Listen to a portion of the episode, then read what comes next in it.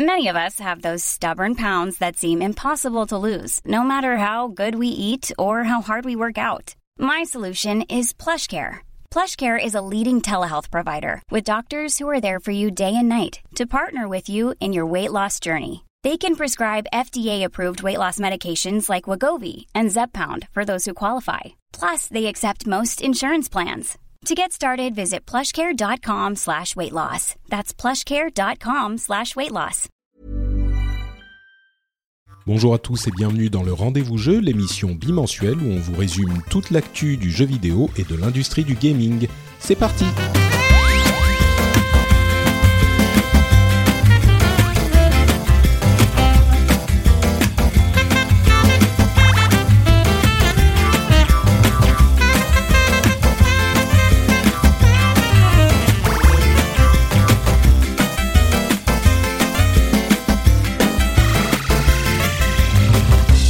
Tous et bienvenue sur le Rendez-vous Jeu, l'émission où on vous résume toute l'actu du jeu vidéo. On parle de consoles, de PC, de mobile, de projets, de rumeurs, d'industrie, d'analyse et on fait des analyses, j'espère pertinentes et euh, quoi qu'il arrive amusantes. C'est déjà ça de gagner. Je suis Patrick Béja et j'ai l'immense plaisir de re-recevoir mon co-animateur préféré. Ne le dites pas aux autres, chut, chut, mais, mais c'est lui mon préféré. C'est Jika Loret. Comment ça va, Jika c'est gentil. Bah écoute, je suis content de re, re, re-.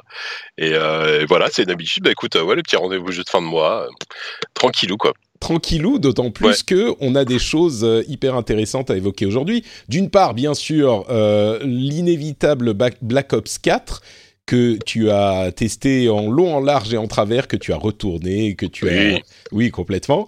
Euh, on va vous parler aussi de cette controverse à propos de propos euh, de d'un représentant de Rockstar Games qui se gargarise du fait que tous les employés de la société travaillent 100 heures par semaine minimum depuis 5 ans pour finir Red Dead Redemption 2. Bon, c'est pas tout à fait ça, mais on va en parler un petit peu aussi et puis on aura des petites news en plus. Euh, Soul Calibur, euh, la con- nouvelle console en télévision qui sort presque bientôt, Discord qui vend des jeux, euh, Star Citizen qui a enfin un trailer pour Squadron 42, Borderlands 2 qui arrive en VR, etc., etc. Plein de choses à évoquer, mais on va commencer, on va se lancer tout de suite dans l'eau tiède du bain de Black Ops 4. Enfin, je dis tiède, L'eau tiède, tu, spoil ce que je vais dire. Quoi. je sais pas, en fait, j'ai pas, pas encore lu ton test, donc euh, je, Ah, je voilà, suis pas tu sûr. Ouais. Mais ouais, bah Black Ops 4 évidemment, Black Ops comme toujours, enfin Black Ops, je dis même pas Call of Duty, Euh, Call of Duty comme toujours, euh, Oui. l'une des grosses sorties qui est peut-être de moins en moins imposante euh, au fil des, des ans, mais tout de même qui reste l'une des grosses sorties euh, de l'année, avec cette année un mode Battle Royale Blackout qui a fait rire certains, dont peut-être moi, au moment de son annonce à l'E3 et qui finalement a plutôt des, bons, des bonnes impressions. Black Ops 4 donc, est-ce que c'est un jeu qui vaut le coup, Jika Dis-nous tout. Euh, écoute, euh, bah, ce qu'on peut peut-être d'abord dire un, peu, c'est que je crois que c'est une des rares fois où la, sortie d'un Call of a été, euh, d'un Call of Duty a été avancée, parce que d'habitude ça sort un peu plus tard dans, le mois, et là évidemment Red Dead Redemption en embuscade, ils se sont dit oh là là, même même Call of Duty, alors qui a perdu de sa superbe. hein, euh, euh, pas au fil des années, euh, voilà, ils ont un peu, ils ont, ils ont sorti ça un peu en avance. Alors, en fait, Black Ops 4, c'est, c'est assez particulier. C'est un, c'est quand même, moi, mon, mon avis, il est relativement, il est assez mitigé. Euh, ce qu'il faut savoir, c'est que le plus important, hein, l'essentiel, c'est est-ce qu'on s'amuse en jouant à ce jeu? Oui, Euh, vraiment, c'est un, c'est la recette, euh, c'est la recette Black Ops et Call of Duty, en tout cas en multijoueur, parce qu'on précise aussi que, rappelons qu'il n'y a pas de mode solo, enfin, il n'y a pas de campagne solo à proprement parler. Il y a un mode solo euh, qui fait office de tutoriel qui n'a pas grand intérêt, euh, mais il n'y a pas de campagne solo euh, dans, dans ce nouveau Call of Duty. C'est la première fois, je crois, que ça arrive dans Call of Duty.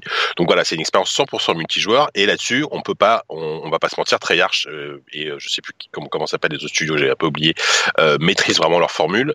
C'est euh, c'est super efficace, c'est le feeling Call of Duty. euh, les cartes sont euh, en fait, c'est en dehors du mode blackout, ça reste des, des, affrontements de, petites ampleurs dans le sens où on est rarement à plus de 10 sur la même carte. Donc évidemment, on est loin d'un Battlefield où on peut jouer jusqu'à 32 voire voire 64.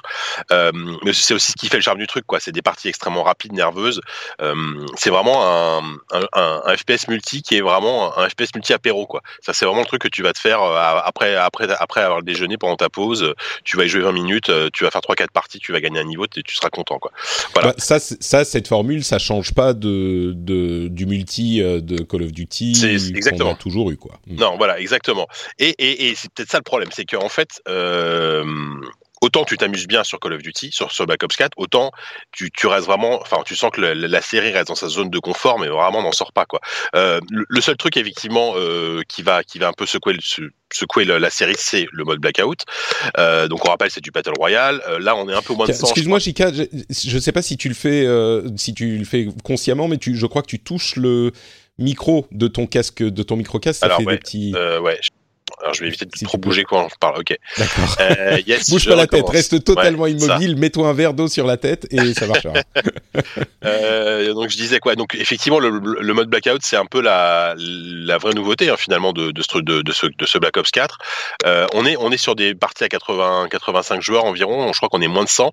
Et franchement, c'est une très bonne surprise. Euh, c'est vrai qu'on a tous un peu rigolé quand on a quand on a vu bon un mode blackout, un mode battle royale super, très original. Mais en y jouant en fait ce qui est intéressant, c'est qu'ils ont quand même compris euh, à la fois ce qui faisait l'intérêt du mode d'un mode battle royale, donc euh, 100 joueurs ou moins, un peu moins sur la même carte, etc. Il n'en reste plus qu'un, une grande carte, et ils ont compris aussi ce qui, euh, en fait, ils ont réussi à mixer le les spécificités d'un Call of Duty dans ce mode blackout, dans le sens où euh, les parties sont rapides, euh, les parties sont plus nerveuses, on, on perd moins de temps, le, le, loot est, euh, est plus, est plus euh, comment dire, euh, on, on, on, loot assez vite pas mal d'armes, ça c'est ça c'est plutôt chouette. Il y a quelques véhicules en plus qui sont vraiment hyper, qui vont vite. Enfin en fait c'est un battle royale accéléré.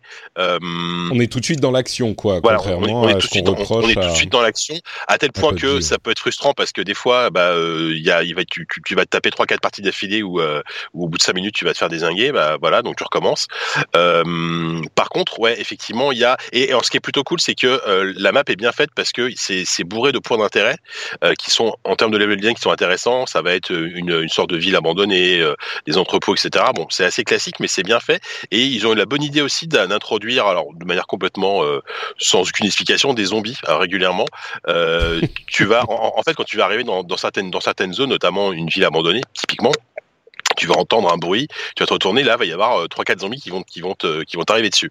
Et ce qui est plutôt marrant, c'est qu'est-ce que tu fais? Parce que si, si tu tires pour les tuer, bah forcément tu fais du bruit, donc tu vas attirer les autres joueurs. Donc tu as, as, ce truc, en, en, as un peu à la Walking Dead, hein, tu dis bon, si, on, si, si, si je fais du bruit, je vais attirer tout le monde. Donc tu sais pas trop si tu dois essayer de t'enfuir ou alors les tuer au corps à corps ou alors tirer dans le tas. Euh, donc ça, ça rajoute vraiment un, un, peu de sel, un peu de, ouais, un peu de tension, à, un peu de tension au, au mode blackout. Quoi. Donc ça c'est euh, c'est vraiment un détail une... ou c'est une euh, ou c'est un élément important du gameplay de, de ce mode? Bah, ni, ni l'un ni l'autre parce que c'est pas c'est pas forcément systématique. Moi, c'est même même même je, je, t'avoue que j'ai pas trop compris de quelle manière c'était géré, si c'était purement aléatoire ou si c'était en fonction de Sur certaines, certaines situations. zones de, ouais, la, parce que de la carte. Ouais. Ça m'est arrivé d'avoir des parties où euh, j'en ai eu aucun et euh, d'autres parties où très vite j'ai eu des zombies qui me sont tombés sur la tronche quoi. Mm. Euh, donc euh, là, c'est vrai que j'ai pas exactement compris comment ça fonctionnait, mais, mais mais mais ça ajoute un peu de sel et puis surtout la première fois que ça t'arrive, t'es es, es, surpris quoi. t'es vraiment surpris et c'est c'est assez cool. Donc voilà, ce, ce mode blackout, il est euh, il est vraiment rigolo, euh, mais encore une fois, il y a vraiment ce côté, euh, ouais, vraiment jeu FPS, apéri FPS apéritif. Et après, moi, ce que je reproche au jeu quand même, c'est que en termes de direction artistique, alors certes Call of Duty ça a jamais été, ça a jamais été de, des, grands jeux artistiquement parlant, mais là, là vraiment c'est insipide au possible quoi. On est vraiment dans cette espèce de guerre futuro, euh, enfin de trucs militaro-futuristes avec des des gars et des filles pour le coup, il y a, y a tu, tu peux incarner aussi heureusement des, des, avatars féminins, mais ils ont tous des gros bras, ils sont tous badass, ils ont tous des tatouages et des drones qui leur tournent autour. Enfin, à un moment donné, tu vois, le, en termes d'univers, c'est vraiment, c'est vraiment pas sexy. Enfin, c'est vraiment sans intérêt, quoi. Donc voilà, il y a, il y a éventuellement. Le, mais c'est ce qui a toujours été, c'est ce qui a toujours été Call of Duty en même temps. C'est un petit mais peu alors, ce, non, t'es oui, pas d'accord? Oui et non, parce que moi, tu vois, l'année dernière, par exemple, euh, j'étais vraiment tombé sous le charme de euh, la campagne solo de World War II, euh, qui était un, une vraie, vraie bonne campagne solo avec des, des personnages bien écrits, ce qui est extrêmement rare dans Call of Duty, euh, une histoire que tu as envie de suivre, des moments épiques, euh, un côté assez humain en fait. Et, euh, j'étais super content parce que je me suis dit tiens, ils, arrivent ils arrivent encore à faire des campagnes solo dignes d'intérêt. Et ce qu'on ne trouve absolument pas dans le Black Ops 4. Là, on est à l'opposé total. Bon, déjà, il n'y a pas de campagne solo et l'univers n'a strictement aucune, aucune ouais aucune aucune épaisseur quoi. Donc donc voilà et, et, même il n'y a même pas de cohérence dans les cartes. Alors certes t'as as plein d'environnements différents, mais c'est toujours soit une soit une ville en ruine, soit soit une jungle façon guerre du Vietnam, film film de guerre du Vietnam. Enfin tu vois c'est mais, mais, je crois que en fait c'est du déjà vu, c'est hmm. du déjà vu, c'est efficace, c'est pas ennuyeux. Enfin c'est pas ennuyeux, c'est pas ennuyeux sur des courtes sessions, mais à aucun moment tu tu, tu lèves le sourcil en disant ça ça me surprend, ça ça c'est ça c'est vraiment une super idée tu vois. Mais j'ai l'impression que euh, ce qu'on demande à Call of Duty, c'est pas d'être intéressant. Tu sais, euh, le, la direction artistique, c'est une chose, mais finalement, l'intérêt, enfin, de Call of Duty, à la fois du mode euh, multi et du mode Battle Royale. D'ailleurs, je note que tu n'as pas évoqué le mode zombie, le troisième. Oui, oui, je, je, peux t'en parler rapidos, hein, mais Ouais, on, peut y venir dans une seconde, mais finalement, ce qu'on demande à Call of Duty, c'est pas forcément d'être intéressant, c'est de fournir euh, une bonne valeur de entertainment. Et j'irais même un petit peu plus loin en disant que ce qu'on demande au mode Battle Royale, c'est pas non plus d'être intéressant au niveau artistique ou au niveau euh, construction, épaisseur. C'est beaucoup plus dans les mécaniques. Et même, si, disons que s'ils réussissent à faire quelque chose d'intéressant en bonus, ce que peut réussir à faire euh, euh, Fortnite en habillage parfois et même euh, assez souvent sur la durée, sur les parties elles-mêmes euh, d'un moment à l'autre, le moment-to-moment gameplay, ça va pas énormément changer euh, en fonction de, de, de, la direction artistique du truc, tu vois. Je, je, je suis d'accord, mais mais mais autant dans Fortnite, même si moi c'est pas du tout mon délire, tu, je, peux comprendre que tu puisses t'attacher à l'univers, au style des personnages, au look, au design, etc. Il y a, y a, y a quand même une recherche, il y a un travail. Là, c'est vrai que ça, ça doit être un FPS multi.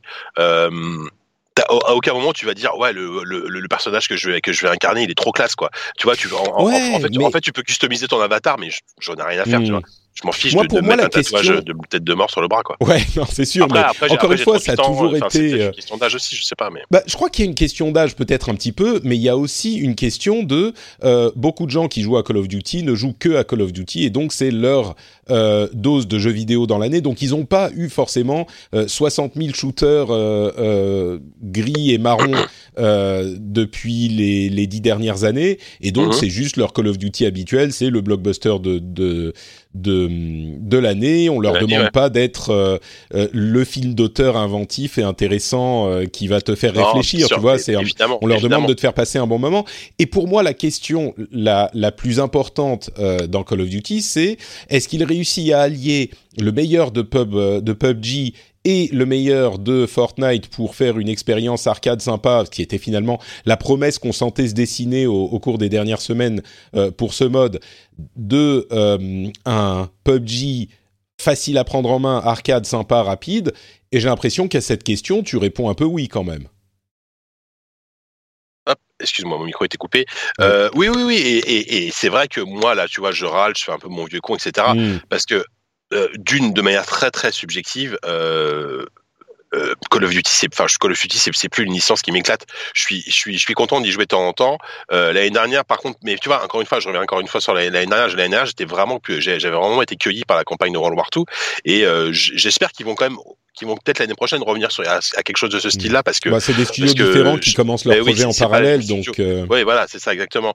Et euh, et, euh, et, effectivement et effectivement euh, ce que ce que tu disais tout à l'heure c'est c'est comme ça que j'avais conclu mon test c'est que si on n'a pas joué à un Call of depuis quelques années euh, qu'on n'a pas fait Black Ops 2 euh, enfin Black Ops 3 qu'on n'a pas fait tout ce qui est tu sais Infinite Warfare et compagnie et qu'on a envie de se refaire un ouais ouais ok là on, on sera pas gêné par par le manque enfin le manque d'identité artistique on sera pas gêné par tout ça évidemment. Et, et si c'est si on joue à un jeu par an et qu'on veut que c'est en multijoueur, oui, c'est effectivement c'est très bien, c'est très bien, euh, c'est un, un, un bon jeu. Voilà. Après. Euh, c'est juste un c'est juste c'est juste un Black Ops 4 quoi. Voilà. Bon donc t'es pas t'as pas l'air de d'être euh, particulièrement séduit par le mode Battle Royale. C'est pas que d'ailleurs on pourra parler du, du modèle économique dans un instant parce que c'est mmh. au final trois jeux pour 60 euros au lieu de un jeu qui vaut 60 euros. Je pense qu'on pourrait le présenter comme ça. mais ouais dis-moi, dis-moi quelques mots sur le mode zombie aussi, parce que c'est le truc un petit peu, euh, euh, euh, comment dire, un petit peu mystérieux que moi j'ai pas vu partir et qui s'est transformé en un truc énorme, dont tous les retours que j'entends c'est ah ouais mais le mode zombie c'est sympa, c'est un mode horde, sauf que il y a tellement de euh, mécaniques internes où pour faire euh, arriver tel truc, il faut euh, mettre euh, le crapaud dans le vase et puis le faire Mmh. mettre le vase dans le machin et ça invoque des trucs qui fait que tu vas pouvoir passer dans tel portail que et enfin moi ça me fait mal à la tête rien que d'y penser. Mais est-ce que c'est un mode intéressant pour pour euh, je sais pas pour quelqu'un qui y a jamais joué Est-ce que ça ajoute de la valeur au truc ou est-ce que c'est un truc vraiment pour les gens qui s'y intéressent déjà? Bah écoute, euh, moi c'est vrai que a- avant celui-là, je m'étais pas énormément intéressé au mode zombie, donc je suis un peu débarqué comme ça dans le truc au milieu du truc et, j'étais abreuvé de règles cheloues comme exactement comme tu viens de dire. Et tu te dis voilà, qu'est-ce que c'est que ce bordel? Mais au final, euh, faut avouer que ça fonctionne plutôt bien parce que alors déjà, euh, le mode zombie, c'est le seul mode où tu as vraiment une, envie de, changer de décor et de faire des trucs un peu originaux. Tu as notamment tout, un scénario qui se passe à bord du Titanic, euh, qui est rempli de zombies. Enfin oui, je, crois que c'est le Titanic. En tout cas, c'est un bateau qui ressemble énormément. Donc donc c'est ambiance années 30. T'as un autre scénario qui se passe à, à l'Antiquité égyptienne. Donc voilà, t'as as au moins des, euh, des partis pris euh, d'ambiance Ah bah, qui, tu sont, euh, qui direction sont radicalement différentes. Voilà, mais c'est c'est vraiment là que c'est là que tu vas trouver des trucs originaux. Euh, après, c'est clair que quand, on commence à t'expliquer les règles, oh là là, tu dis qu'est-ce que c'est que ce bordel? Euh, Au bout de quelques parties, tu commences à comprendre. Euh, après, donc c'est, franchement, tu t'amuses bien. En, enfin, c'est un jeu coop. hein, là, on est, en général à 4 ou 5 euh, contre contre des zombies. Et le but, c'est de survivre le plus longtemps possible.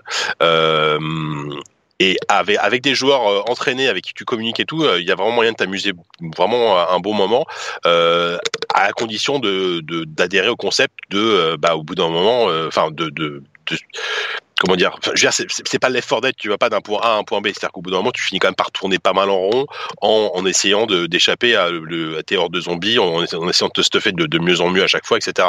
Donc c'est, ça peut être un poil lassant au bout d'un moment, c'est-à-dire que quand ça fait 20 minutes euh, que euh, t'as as débloqué à, à peu près toute la zone et que euh, et que tu, tu te contentes entre guillemets de survivre à des vagues, bon voilà, c'est le principe du mode horde, mais c'est pas un mode euh, un peu scénarisé comme comme peut l'être un Effort Dead, hein, c'est vraiment pas la même chose.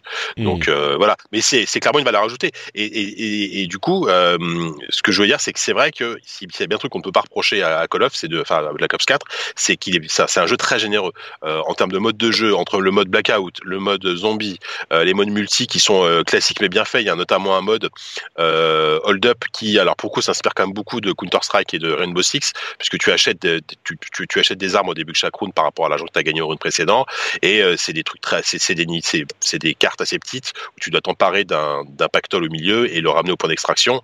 Et euh, et t'as un décompte de morts à chaque fois, euh, genre 3 versus 5 à chaque fois qu'il y en a un qui meurt, etc. Donc, tu vois en direct euh, comment ça se passe. Et euh, mais c'est super efficace. Enfin, franchement, les cartes elles sont super cool. Moi, enfin moi, c'est clairement le mode que j'ai préféré, euh, euh, même plus que le blackout hein, dans dans ce nouveau Call of Duty.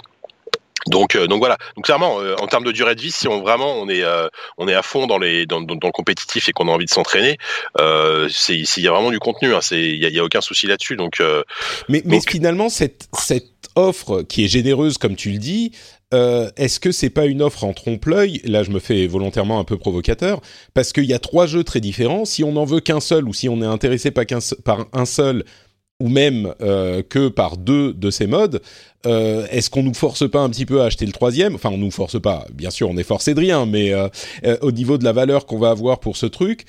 Mm. À vrai dire, je te pose la question, je sais même pas s'il y a une réponse qui est oui ou non. C'est à chacun Bon, de je se pense faire pas son parce idée. que ça, mais- ça, ça fait déjà un moment que c'est comme ça Call of Duty. Enfin, je veux dire, t'as as toujours le pendant solo et le Mm. pendant multi qui sont vraiment quasi, qui sont deux jeux différents. Hein, et, euh, et là, bah, cette année, c'est juste que bah, t'as- pas de solo et c'est remplacé, plus- c'est remplacé par un mode, un mode blackout. Hein. Euh, je pense que si s'ils avaient C'est vrai que c'était si- déjà un petit peu le cas d'une si- certaine S'ils manière. avaient fait un move inverse en disant on vous vend euh, le mode blackout en supplément à 20 balles et euh, tout le monde aurait, aurait rigolé, enfin ça aurait été un scandale. Bah d'ailleurs, enfin, ça pose une, une autre question. Pardon, vas-y, finis. Vas-y, non, non, vas-y, ça, ça pose une autre question qui est euh, qu'est-ce qu'ils vont en faire de ce mode blackout? Est-ce que à terme ils pourraient le Enfin, c'est bizarre parce qu'il y a le, le black market, le marché noir qui est arrivé, qui a, si je ne m'abuse, euh, permet d'acheter des éléments cosmétiques pour le jeu. Euh, et du coup, l'année prochaine, s'ils nous sortent un nouveau euh, jeu un nouveau Call of Duty où il y a un nouveau mode Battle Royale, est-ce que du coup on abandonne tout ce qu'on a acheté jusqu'à maintenant Mm. Ou est-ce qu'ils vont... euh, peut-être qu'ils... J'imagine qu'ils n'ont pas de plan précis encore aujourd'hui, mais peut-être qu'ils vont est-ce que ça serait cohérent de sortir le mode blackout et de le vendre à 20 balles justement, et puis peut-être de le faire durer deux ou trois ans euh, en n'en ajoutant pas dans un nouveau Call of Duty qui sortirait l'année prochaine, qui reviendrait sur une campagne solo avec le mode multi comme d'habitude, ou alors tout simplement est-ce qu'ils font euh, des, ils annualisent aussi le, le mode battle royale et ils continuent à euh, essayer de l'améliorer, enfin comme ils l'ont déjà fait jusqu'à maintenant. Je ne sais pas très bien où ils vont aller, peut-être qu'eux-mêmes ne savent pas, mais est-ce que toi tu aurais une idée, une suggestion? Bah, c'est, c'est, ça va être difficile. C'est pour c'est difficile de, le savoir tout de suite. Je pense qu'ils attendent de voir comment le mode blackout prend déjà. Euh, la mode du battle royale, pour le moment, on est encore en plein dedans, mais rien ne dit que d'ici un ou deux ans, euh, euh, les gens seront passés à autre chose. Donc, effectivement, si, si, si, le truc, si le truc sur et euh, enfin le, mode blackout sur carton et qu'ils se disent bon, on va, euh, on a quand même envie de refaire des Call of Duty plus classiques, peut-être avec du solo l'année prochaine. Ils, peuvent, ils peuvent effectivement sortir le sortir le mode blackout, que ça devienne un jeu euh, indépendant comme ça, ils peuvent le mettre à jour, ils peuvent créer de nouvelles cartes, etc. Parce que euh, ce, qui, ce qui fait, par exemple, que les, jou les, les, les gens continuent à jouer à PUBG aujourd'hui, c'est qu'il y a, y a des nouvelles cartes euh, régulièrement qui, qui, sont créées, tu vois. Donc là, je suis pas sûr que les joueurs, euh, dans, dans, dans 3-4 mois, ils vont peut-être commencer à se lasser de, de l'unique carte de Blackout qui est pas immense en plus en soi. Donc, donc voilà c'est vraiment difficile. Je pense que ce c'est un coup de poker malgré tout pour pour Activision de Black Ops 4 parce que bah enfin même si les, les, statistiques disaient que les, les, les, gens étaient plus intéressés par le multi que par le solo. Euh, c'est la première fois qu'ils font un truc purement purement solo. Euh, le mode blackout a l'air quand même de bien prendre. Euh, bon, évidemment, même, il y a quand même beaucoup de bons retours. Hein. Ouais, ouais, il y a des bons retours. Il y a, il y a beaucoup de joueurs. Enfin, il y a aucun souci pour trouver des parties. Bon, en même temps, le jeu, le, le jeu est sorti il y, a, il y a quoi Il y a trois semaines.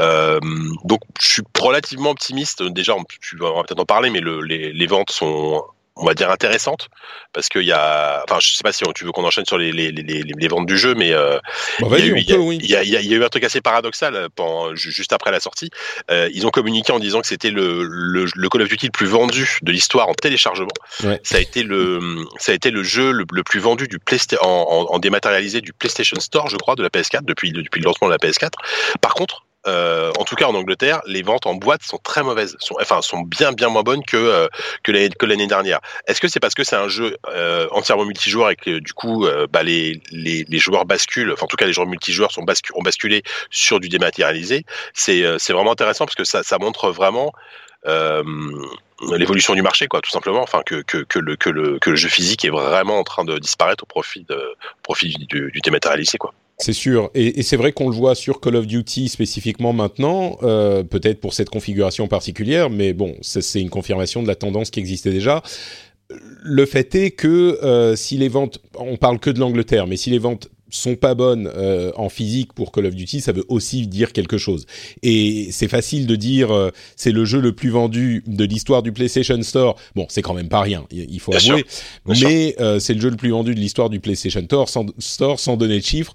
Bah bon, ça veut pas dire grand chose. C'est juste pour Oui. euh, c'est une sorte de, de comment dire de, de tampon pour dire oui, il y a des mauvaises nouvelles, mais regardez, il y a aussi des bonnes nouvelles de cette et de cette manière, tous les gens qui vont regarder ça et qui vont analyser la chose ou les journalistes vont dire vont mettre un oui mais plutôt que juste un oui. Donc Oui, euh, mais puis, puis comme d'habitude, euh, Activision euh, joue, joue sur les chiffres, ne communique pas de, de, de nombre Mm. d'exemplaires. Ils vont dire ça a généré euh, tant de milliards de dollars. Bon, voilà, c'est facile, ils, pe- ils peuvent faire ce qu'on veut, mais a priori, en tout cas, le, et ça s'est confirmé, le, euh, les ventes en téléchargement sont vraiment bonnes. Euh, pour la première fois aussi, c'est un Call of Duty n'est pas dit sur PC et n'est pas dispo sur Steam, puisque c'est une exclue, une exclue Battle.net. Battle.net, oui. Voilà, enfin Blizzard, je, Battle.net, Blizzard App, je sais plus comment ça s'appelle. C'est. Battle.net. C'est redevenu Battle.net. toujours, c'est redevenu Battle.net. Euh, donc voilà, maintenant, euh, et c'est bête, mais ils se sont ils se privent d'un d'un marchand comme Steam. C'est quand même, euh, c'est quand même pas rien non plus comme comme mouvement. Oui, je pense que à 30% euh, de, de revenus de part de qui va Ouais, à Valve, vrai. tu vois. Vrai. Je pense qu'ils vont ils vont peut-être vendre euh, ils vont peut-être pas vendre 30% de moins juste parce que c'est sur Battle.net, tu vois. C'est sûr, c'est sûr, c'est sûr. Euh, pour ceux qui ont, euh, je pense qu'on peut, on peut fermer les portes sur oui, euh, oui, of voilà, oui, oui, oui, je pense qu'on a fait le tour. ouais. On a, on a un petit peu fait le tour, donc euh, je pense que là encore, chacun se fera son avis sur la chose et, et verra si euh, ça vaut le coup ou pas. Euh, dans l'ensemble, j'ai l'impression quand même que les impressions étaient un petit peu plus positives que les tiennes. Toi, t'es mitigé avec des bonnes et des mauvaises choses. Euh, en particulier sur le mode blackout, euh, les, les gens que j'ai entendu en parler étaient assez surpris de la qualité. Euh, en, en- Oui. peut-être un petit peu plus enthousiastes que toi. Mais bon, en tout Oui, cas, oui, il semble il semble tenir sa promesse de dont, on parlait, Battle Royale plutôt réaliste, sans truc de construction débile à la Fortnite, mais quand même accessible et enfin c'est PUBG pour les gens qui en ont marre de PUBG quoi. C'est un peu ça, ouais. Oh, enfin bon, et bien sûr il y a encore des gens sur PUBG, mais bon. Euh, pour ceux qui veulent d'une campagne solo, justement, il y a l'option Battlefield 5 euh, qui sort dans un mois. On a vu le trailer de la partie euh, solo qui est sorti il y a quelques jours, qui a l'air assez enthousiasmante et j'ai eu des retours un petit peu dans les deux sens. Certains qui disent ouais c'est assez fin, c'est superficiel et c'est pas très intéressant et d'autres qui disent bah c'est quand même pas si mal, euh, c'est une bonne aventure, ça va vous faire en quatre histoires, ça va faire 7 euh, heures, euh, 5 ou 7 heures de jeu, donc c'est pas non plus que pour ça qu'on va acheter le jeu à, à 60 ou 70 balles, mais euh, c'est peut-être une bonne solution, enfin une bonne euh, orientation pour Battlefield 5 de proposer la partie solo pour ceux qui sont en mal de FPS, de FPS militaire. Bah ouais, ouais et euh, c'est vrai que là, les, les prix qui sont tombés, les, donc les, les, les, gens qui ont pu essayer le jeu ont pu y jouer pendant deux heures, donc on fait peut-être un peu plus la, un peu moins de la moitié de la campagne.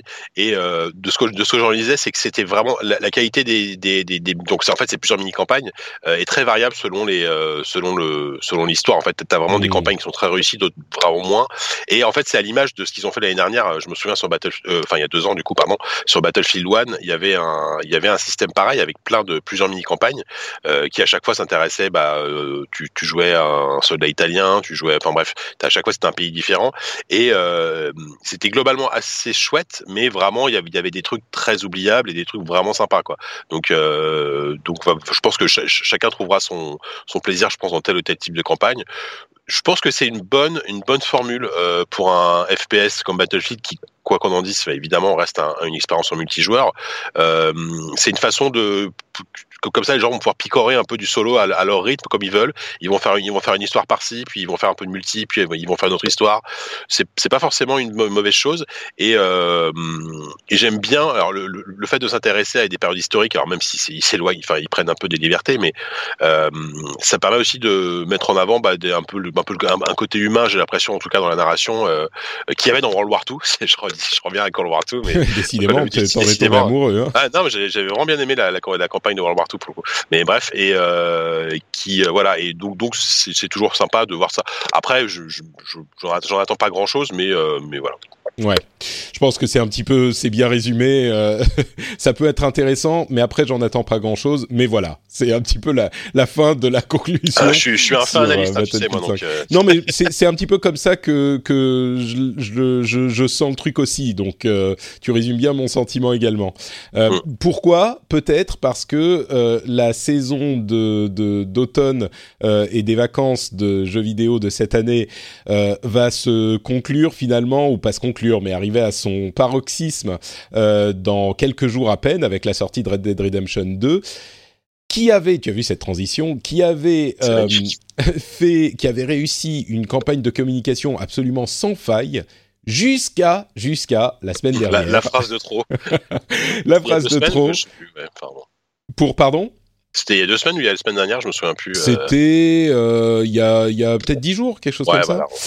Euh, alors, euh, que s'est-il passé pour ceux qui n'ont pas suivi exactement l'histoire Dan Hauser, qui est l'un des cofondateurs et l'un des auteurs qui écrit l'histoire de Rockstar, a donné une interview, une interview au magazine Vulture et il parlait de son travail et il a parlé de plein de choses différentes, euh, sauf qu'à un moment, parti dans une euh, euh, dans une sortie lyrique enthousiaste sur les efforts qu'ils mettent dans le jeu, il a annoncé assez fièrement qu'il, enfin assez fièrement, faut, faut prendre beaucoup de pincettes, je crois, pour décrire la chose parce que c'est facile de partir soit dans un sens, soit dans l'autre, dans les excès. Il a annoncé assez fièrement que le, il mettait beaucoup de euh, dans le jeu et qu'il leur était arrivé, qu'il était commun de faire 100 heures de travail par semaine euh, dans le développement de Red Dead Redemption 2. Alors évidemment, euh, dans un contexte où euh, les questions de crunch sont suivies de très près et critiquées de très près depuis quelques années, une phrase comme celle-ci n'a pas manqué de faire réagir. L'ensemble de la presse s'est enflammé. Euh, tant et si bien que, enfin, c'est enflammé pour dire ah mais regardez euh, ce type qui se vante de faire euh, de faire faire des horaires impossibles à ses équipes. Qu'est-ce que c'est que cette culture du jeu vidéo où on essore les les, les, travailleurs et on les pousse au burn-out? Et effectivement c'est une préoccupation qui est légitime et qui préoccupe la presse et l'industrie dans son ensemble depuis longtemps. Ce qui a poussé euh, Dan Hauser et Rockstar à faire plusieurs choses. Première chose, euh, publier un, une précision, c'est pas un démenti, mais une précision sur ce qu'il voulait dire. Selon lui, il parlait de l'équipe d'écriture euh, du jeu qui est, qui est composé de quatre personnes, qui est des gens très seniors euh, dans la boîte, et que ça, ça représentait euh, quelques semaines à la fin de 2018 pour cette équipe spécifiquement, et que personne dans la société n'est obligé ou n'est tenu euh, de travailler plus que ce qu'ils sont, ce pourquoi ils sont payés, donc de travailler, de faire des heures supplémentaires, etc. Et bien sûr, personne n'est forcé de faire 100 heures par semaine ça n'a pas vraiment vraiment suffi. Ils ont ensuite permis à euh, l'ensemble des employés de s'exprimer librement sur les réseaux sociaux pour faire part de leur expérience de travail, euh, ce qui est un changement de, euh, directive, puisque normalement, on le sait, Rockstar est une société très très secrète et qui ne laisse pas s'exprimer ses employés pour un petit peu quoi que ce soit. Ils essayent de contrôler la communication. Donc, à partir de là, les employés se sont exprimés et je crois que dans l'ensemble, on peut dire que les retours étaient plutôt plutôt positifs. Euh, les gens disaient euh, qu'ils n'étaient pas du tout forcés de travailler beaucoup, que ça leur arrivait et que c'était généralement relativement limité.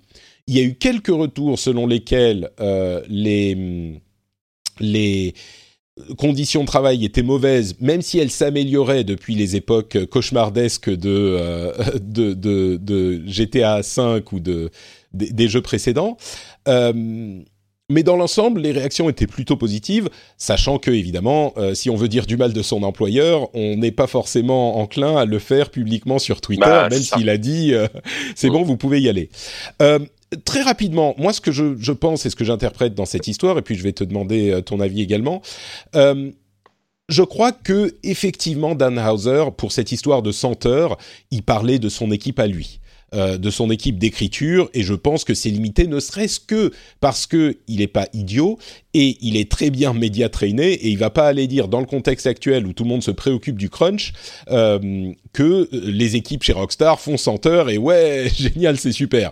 Il est pas idiot le type. Donc je pense que euh, dans ce cas précis il parlait de ça. Maintenant ça veut pas dire que il n'y a pas un problème de crunch dans l'industrie.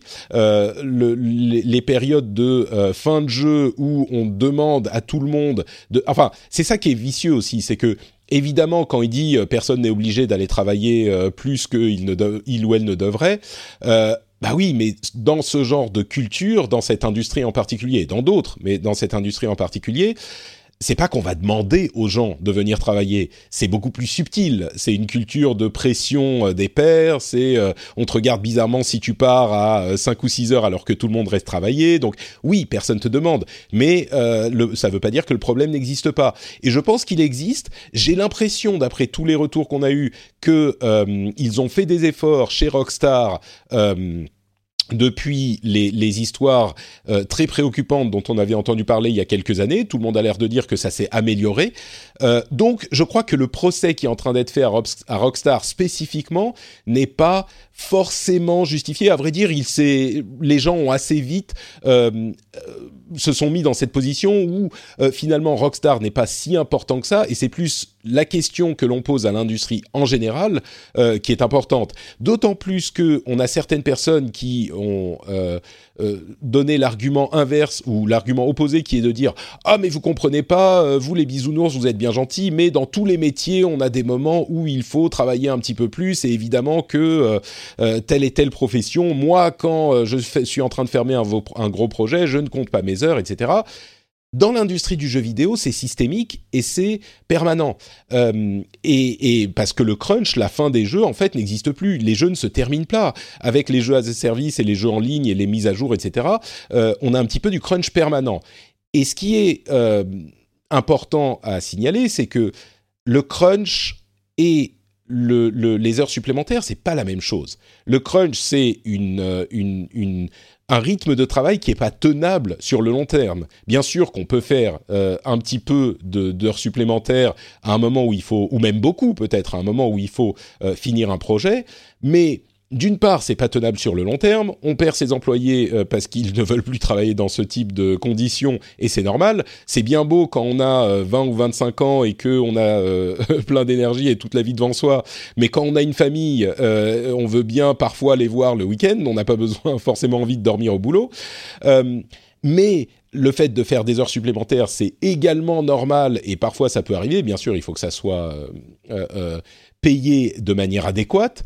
Euh, mais comment dire Le gros déséquilibre, c'est que les employés qui vont faire ces heures supplémentaires qui vont faire ce crunch, euh, ils vont pas profiter des millions et des dizaines et des centaines de millions que va ramasser Rockstar ou de manière disproportionnée. Parfois, tu as des petits bonus, mais euh, clairement, c'est pas eux que ça va profiter. La société, c'est pas les amis des employés. Donc il faut qu'il y ait euh, une certaine mesure là-dedans.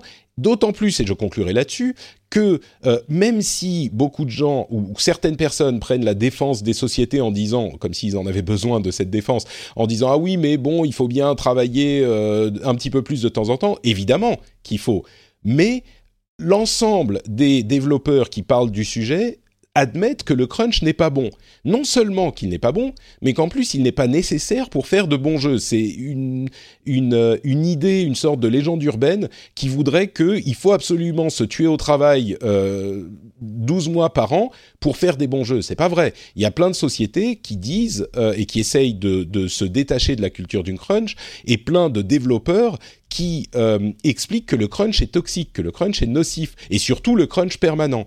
Donc je pense qu'il y a un équilibre à trouver là-dedans. Euh, oui, il faut pouvoir être capable de travailler. On va pas euh, non plus être 35 euh, heures par semaine, toutes 52 semaines dans l'année. Quoi qu'il arrive, même s'il y a un truc à corriger, tu, pars, tu rentres chez toi et tu veux pas faire 10 minutes de travail de plus. Évidemment, c'est un extrême dans lequel il faut pas tomber. Et de l'autre côté, le crunch permanent est très nocif et tout le monde l'admet. Donc il y a un équilibre à trouver. Je crois que Rockstar, bah, c'est un mot très malheureux de Dan Hauser qui a en plus été monté un petit peu en, en épingle.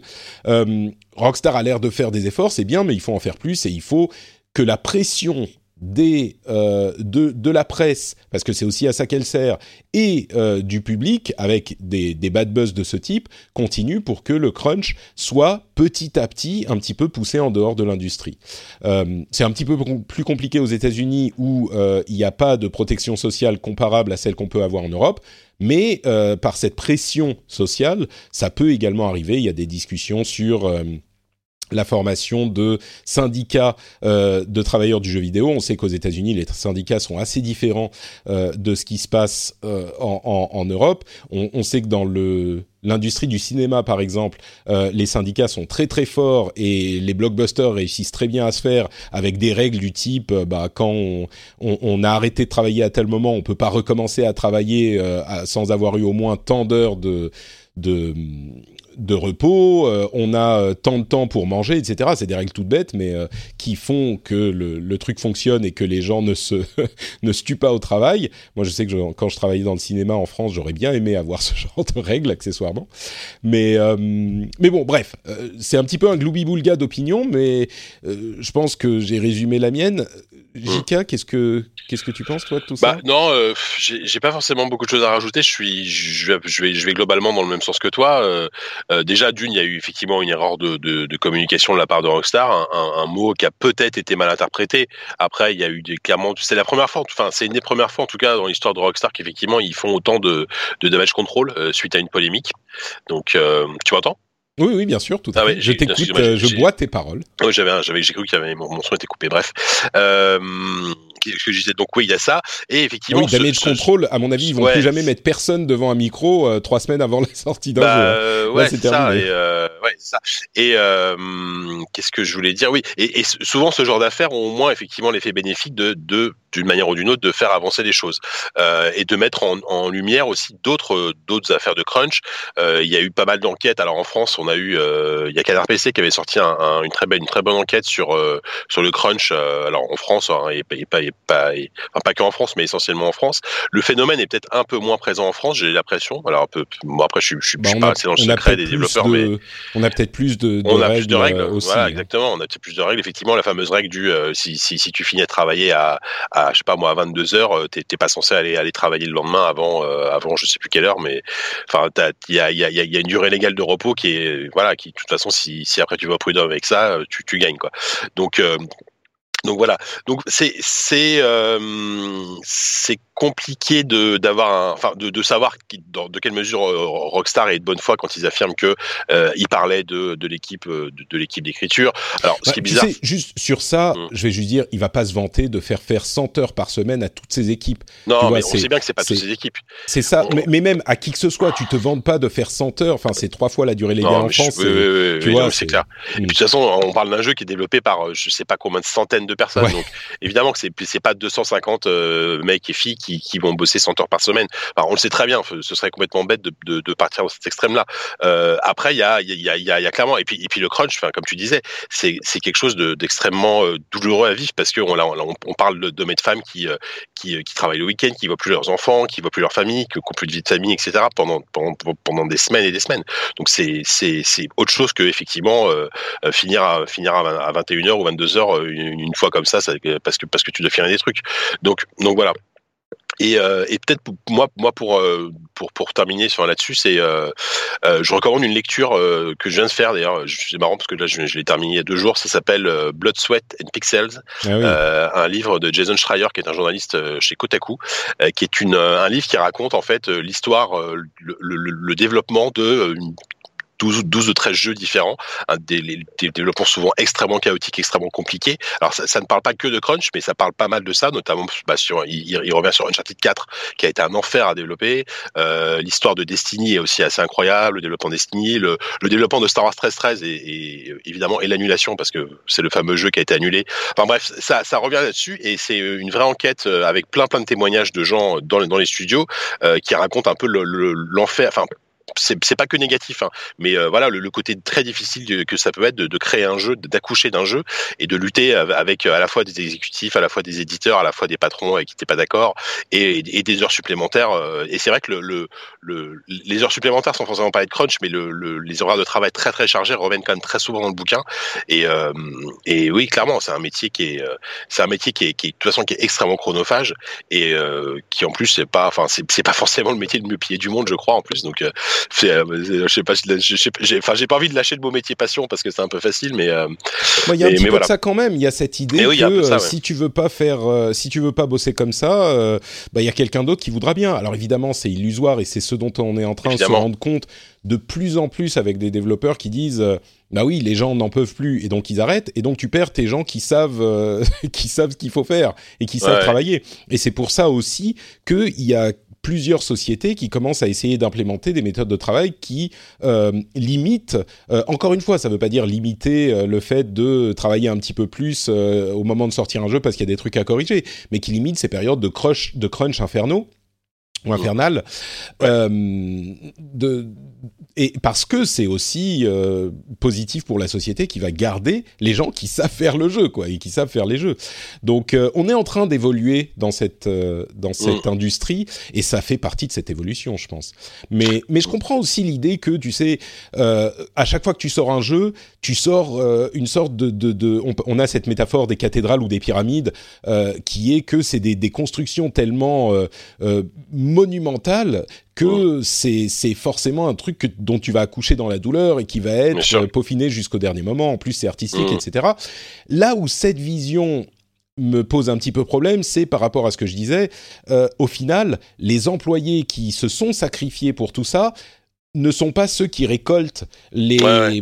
les, les, les, les, bénéfices euh, euh, colossaux euh, de cet effort. Donc, après, après euh, t'as quand même des sociétés qui distribuent des bonus en fin d'année en fonction de ça, etc. Oui, mais c'est pas, pas le cas de Rockstar, mais euh... je sais pas non plus. Et, et c'est le cas aussi. Moi, j'étais chez chez Blizzard euh, et on faisait bon, je dirais que c'était euh, c'était il y a 4 ans maintenant, donc les choses ont peut-être un petit peu évolué. On faisait un petit peu d'overtime, mais franchement, moi, on m'a jamais fait chier si je partais mmh. à, à, une heure décente pour faire mon mes podcasts, et je le faisais souvent.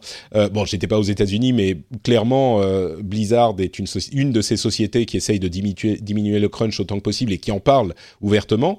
Euh, mais les bonus, tu vois, c'était sympa. Oui, c'était sympa d'avoir un mois de salaire en plus à la fin de l'année, mais ils font un petit peu plus d'argent que, que, ce genre de, de somme, tu vois. Donc, mmh. Pour des sociétés qui sont organisées comme Motion Twin où tout le monde récupère une part égale des, là, oui. Et, et, et ce qui est marrant, c'est que Motion Twin dit justement, nous, on ne fait pas de crunch parce que c'est toxique. Donc, je crois que la bonne manière de faire les choses, c'est d'éviter le crunch. Donc, cette idée que euh, c'est nécessaire. C'est un petit peu passé quoi mais mmh, c'est clair.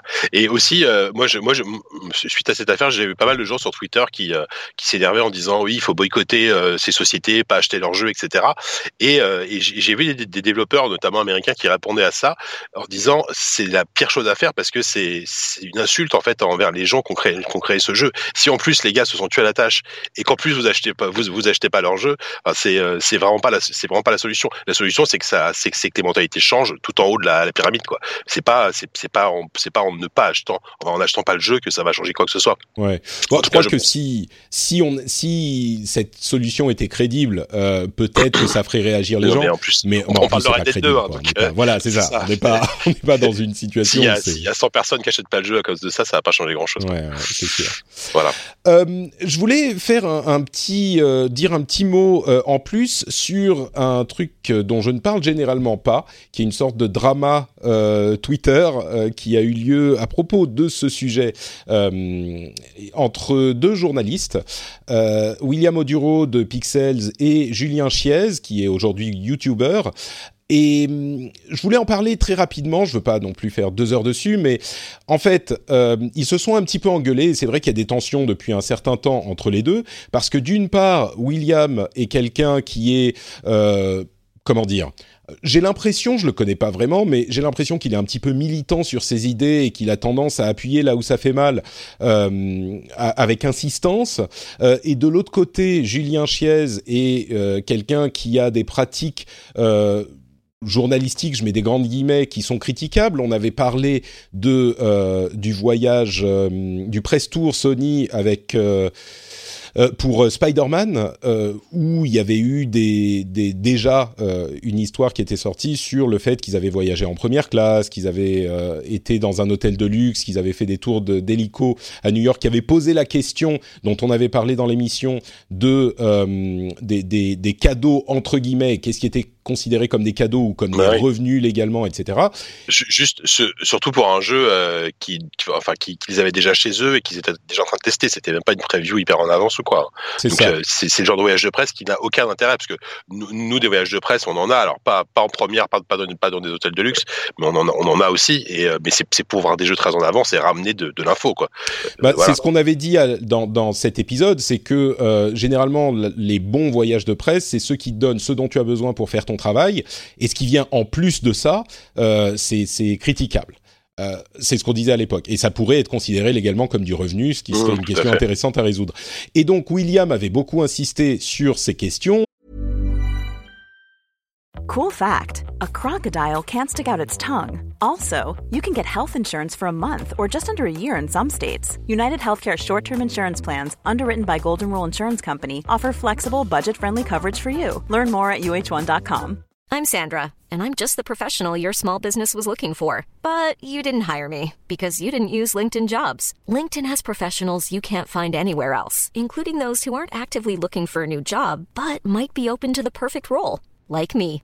In a given month, over 70% of LinkedIn users don't visit other leading job sites. So if you're not looking on LinkedIn, you'll miss out on great candidates like Sandra. Start hiring professionals like a professional. Post your free job on linkedin.com/people today. Il avait aiguillé, on va dire, aiguillé, aiguillonné, euh, piqué euh, euh, les membres de ce voyage, dont Julien Chiez, à plusieurs reprises, et je crois qu'il parle de ce genre de problème depuis longtemps. Et, et, donc, effectivement, ils sont un petit peu en bisbille depuis un moment.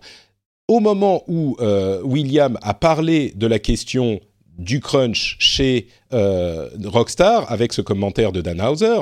Euh, Julien Chiez a, euh, je ne sais pas très bien comment décrire ça, mais il en a profité pour contredire ce que disait William à mon sens, sur des points qui étaient des points de détail, euh, sur des, des, sujets comme euh, William disait, ça fait sept ans que le jeu, était en développement, et euh, Julien a pointé du doigt le fait que le jeu était en pré-production pendant deux ans et en développement pendant cinq ans.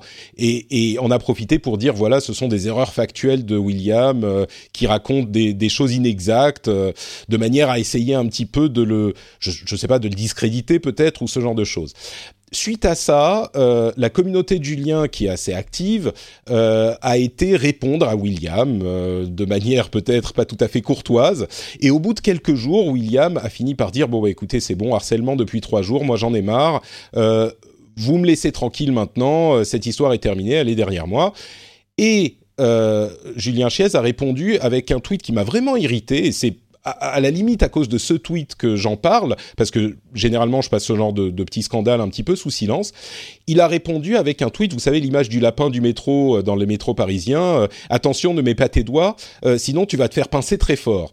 Ce qui est limite, alors c'est peut-être une réponse maladroite, mais à mon sens, ça peut être lu comme une sorte de menace, genre si tu viens me faire chier, je vais t'envoyer ma communauté sur le dos et tu vas voir ce que tu vas voir. Et c'est bien fait pour ta gueule ce qui est, à mon sens, un petit peu irresponsable euh, de la part de, de Julien. C'est quelqu'un qui a une histoire un petit peu controversée dans l'industrie parce qu'il a un style qui dérange un petit peu, qui au-delà de ça, me paraissait moi être un, un, quand même un journaliste avec une certaine histoire aussi dans l'industrie que je respectais. Je parle au passé parce que là, ça fait plusieurs éléments euh, qui me que je constate euh, qui m'ont fait un petit peu perdre mon, mon respect pour Julien, que j'ai jamais, dont j'ai jamais particulièrement aimé le style, mais ça c'est quelque chose de différent.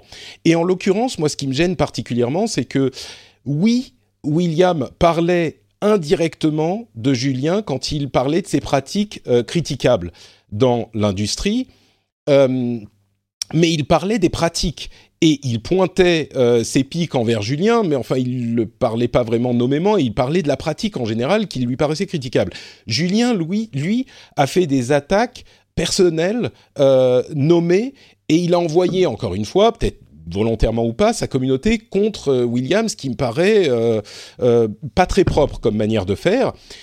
Et enfin, il y a quand même au cœur de tout ça un problème qui est essentiel, c'est que ce dont parle Julien, qui se pose en défenseur d'une série de sociétés qui n'en ont pas vraiment besoin et qui n'ont pas vraiment demandé, me paraît être un prétexte, alors que ce dont parle William est plutôt avéré. Alors oui, il est militant, il insiste, machin, ça peut être un peu irritant, mais c'est avéré. Et d'ailleurs, ce fameux press tour dont on parlait avec Spider-Man, d'après ce que je comprends, euh, il n'en est pas ressorti d'interview de développeurs comme ça avait été promis. Donc Julien a au final été en vacances à New York, encore plus, enfin, euh, euh, fait aggravant avec sa copine qui, il se trouve, est aussi une youtubeuse et donc était invitée aussi, mais enfin quand même, voyage euh, première classe, euh, on est dans un hôtel de luxe et on fait des tours d'hélico, et au final, il n'y a même pas eu de travail qui correspondait à ce press tour.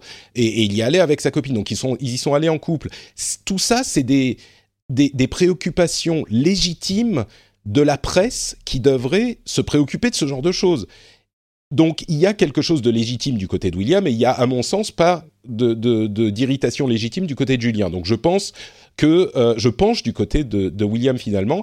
Et l'effet pervers de tout ça, c'est que William, harcelé qu'il a été, encore une fois, volontairement ou non, par la communauté de Julien, en a eu marre et va peut-être repenser à deux fois avant de dénoncer ce genre de pratique à l'avenir. Donc il y a une sorte de pression un petit peu malsaine qui a été euh, appliquée par euh, cette euh, série de, de, de, de, remarques à mon sens, encore une fois, qui était du pinaillage, on va pas dire infondé, mais qui était du pinaillage par Julien, qui risque d'arriver à ses fins et à faire un petit peu euh, taire ou un petit peu dégoûter les gens qui euh, pointent du doigt les dysfonctionnements de son métier de journaliste ou de youtubeur. Euh, donc il y a quelque chose de, de, de critiquable là-dedans.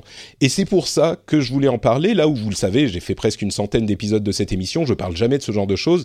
Le drama ne m'intéresse pas et je suis pas du genre à faire du du clickbait et du, euh, du, du, clash et du buzz pour le principe. Donc euh, voilà, je voulais le mentionner, ça a pris plus longtemps que, que, je pensais, mais je voulais en dire deux mots quand même, pour cette conséquence finalement qui est euh, notable.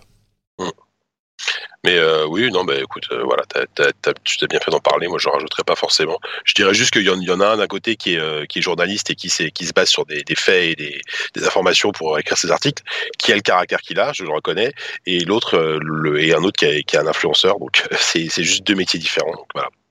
Ouais, je crois que tu sais, c'est même pas une question. On peut être influenceur et être quelqu'un. Euh, oui, oui, non, mais ça aussi, je, je suis d'accord. Oui, je, je, je, je, veux surtout pas mettre tous les tous les youtubeurs et influenceurs dans le même panier. Hein. Ouais. C'est loin de moi l'idée. Donc bon, voilà, vous pouvez vous faire votre avis aussi. N'hésitez pas à venir nous dire ce que vous en pensez dans les euh, commentaires de l'émission. Euh, J'ai établi mon, mon analyse des faits. Si vous en, vous en avez une différente, on est tout à fait ouvert à la discussion. Euh, bon, bah parlons un petit peu des différentes news euh, qui sont venues agrémenter nos deux dernières semaines également. Euh, Soul Calibur 6 est sorti enfin. Et alors, c'est un très bon Soul Calibur, j'ai l'impression. Le truc qui a presque fait plus de bruit que la sortie, c'est la création de personnages qui est hyper customisable et qui a mené évidemment à des choses, comment dire, classé, comment on dit, W, NFSW, ouais, le voilà, c'est ça. NSFW. Je sais pas si tu as vu passer le, ce fameux euh, euh, lézard euh, qui non, est... j'ai pas vu le lézard. Ah, j'ai pas vu le lézard. Je, t'avoue que je savais même pas qu'il y avait un, un enfin, un, un, outil de création du personnage. Euh, moi, je, je, je celui Calibur, je, je m'y intéresse de très très loin. C'est pas du tout mon, c'est pas du tout ma cam. Donc, euh, mais c'est c'est marrant parce que ça m'a rappelé un peu le, le le ah j'ai du mal décidément avec ce, ce mot le, l'outil création de personnages de Saints Row, de Saints Row 3, je crois, mmh. qui était ultra poussé. Tu pouvais faire des personnages, mais avec des tronches, mais improbables et, et bien cracra, mais c'est rigolo, quoi. Bah là, clique sur le lien du, euh, du premier lien sur Soul Calibur et puis regarde le tweet, tu vas voir, c'est rigolo. Euh, mais, mais oui, là, c'est tellement poussé, on peut faire. Enfin, on a vu des personnages d'animé, on a vu des. Euh, des Ronald McDonald, on a vu, on a vu un petit peu tout, et c'est, ça fait presque plus de bruit que le jeu lui-même, qui ceci dit a l'air d'être un bon Soul Calibur, euh, avec. Effectivement, oui, j'ai, j'ai, pas vu le lézard, j'avais vu les autres, les, les, autres photos, mais oh mon dieu. Oui, voilà. Okay. Euh, disons qu'il est, il est, il est la nature, euh, la, la, peut-être un petit peu trop, mm. comment on dit, voilà. Bah ouais. non, c'est là, c'est là, c'est, handicapant là, à ce niveau-là.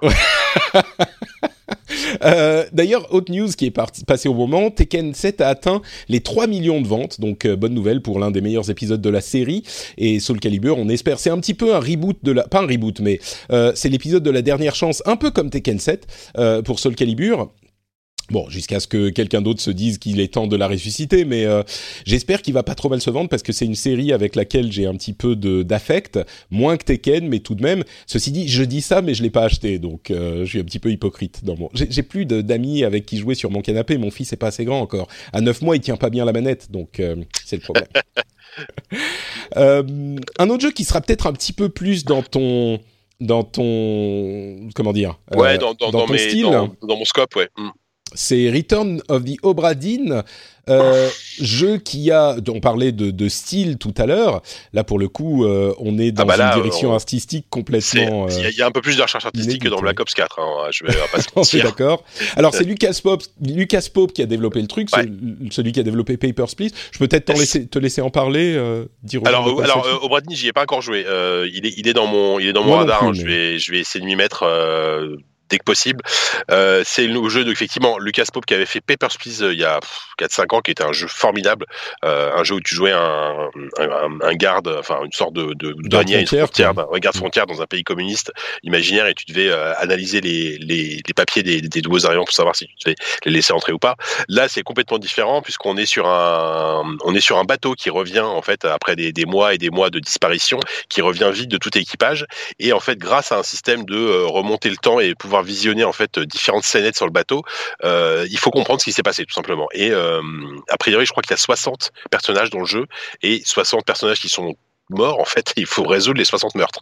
Alors apparemment, de ce que j'en ai lu, entendu et des amis qui ont joué, c'est un jeu extraordinaire mais c'est un jeu extrêmement difficile.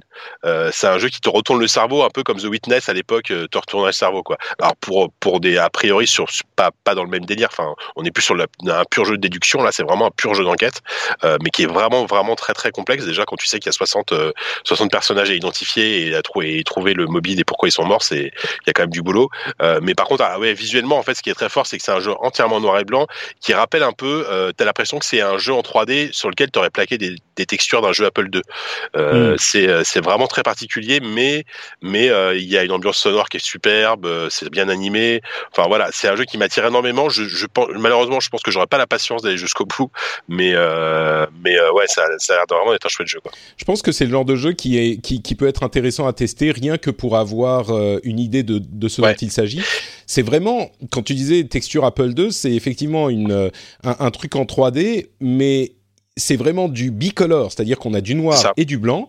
Mm. Et pour créer des, des, des, des couleurs intermédiaires, c'est pas vraiment des couleurs intermédiaires, c'est qu'on va euh, mettre un petit peu plus de noir dans le blanc pour euh, l'assombrir un peu.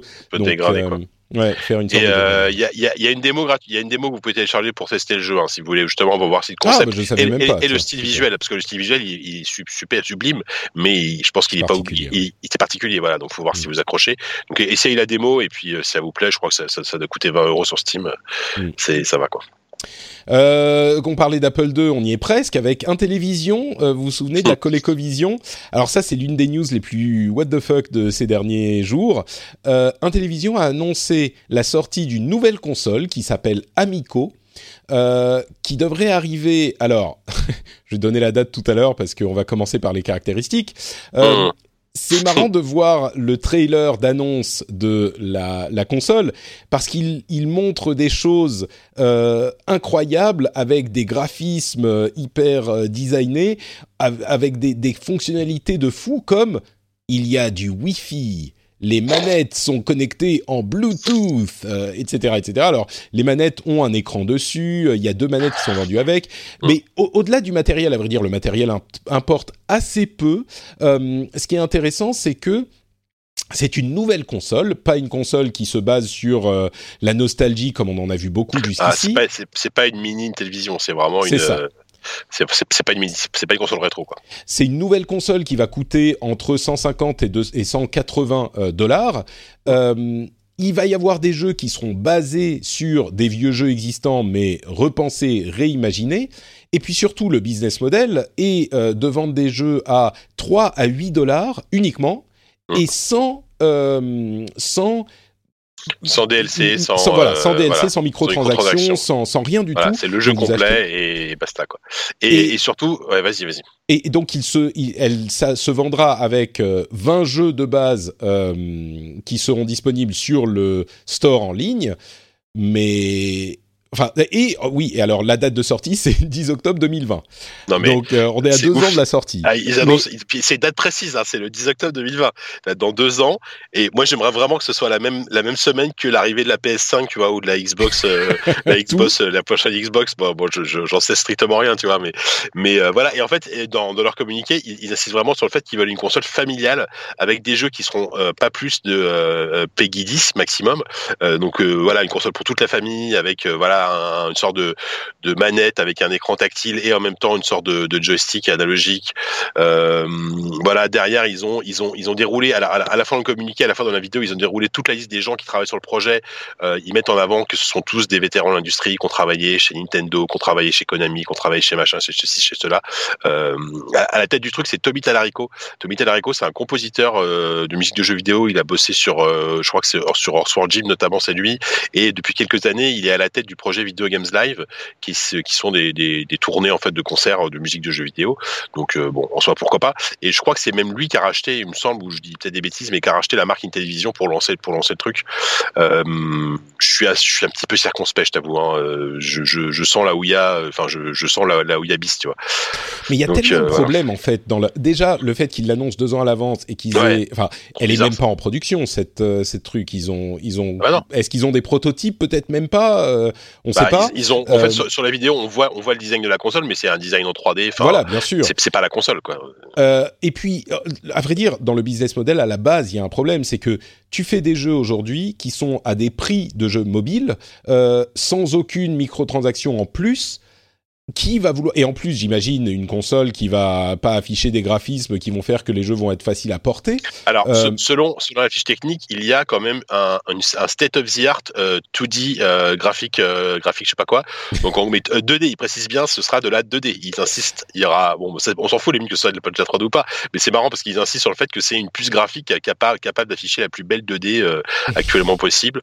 Pourquoi pas? Ouais, pourquoi pas mais mais qui va vouloir développer un jeu sur cette console spécifiquement, parce qu'ils disent que tous les jeux doivent être exclusifs à la console. Ouais, en plus, c'est ça qui est incroyable.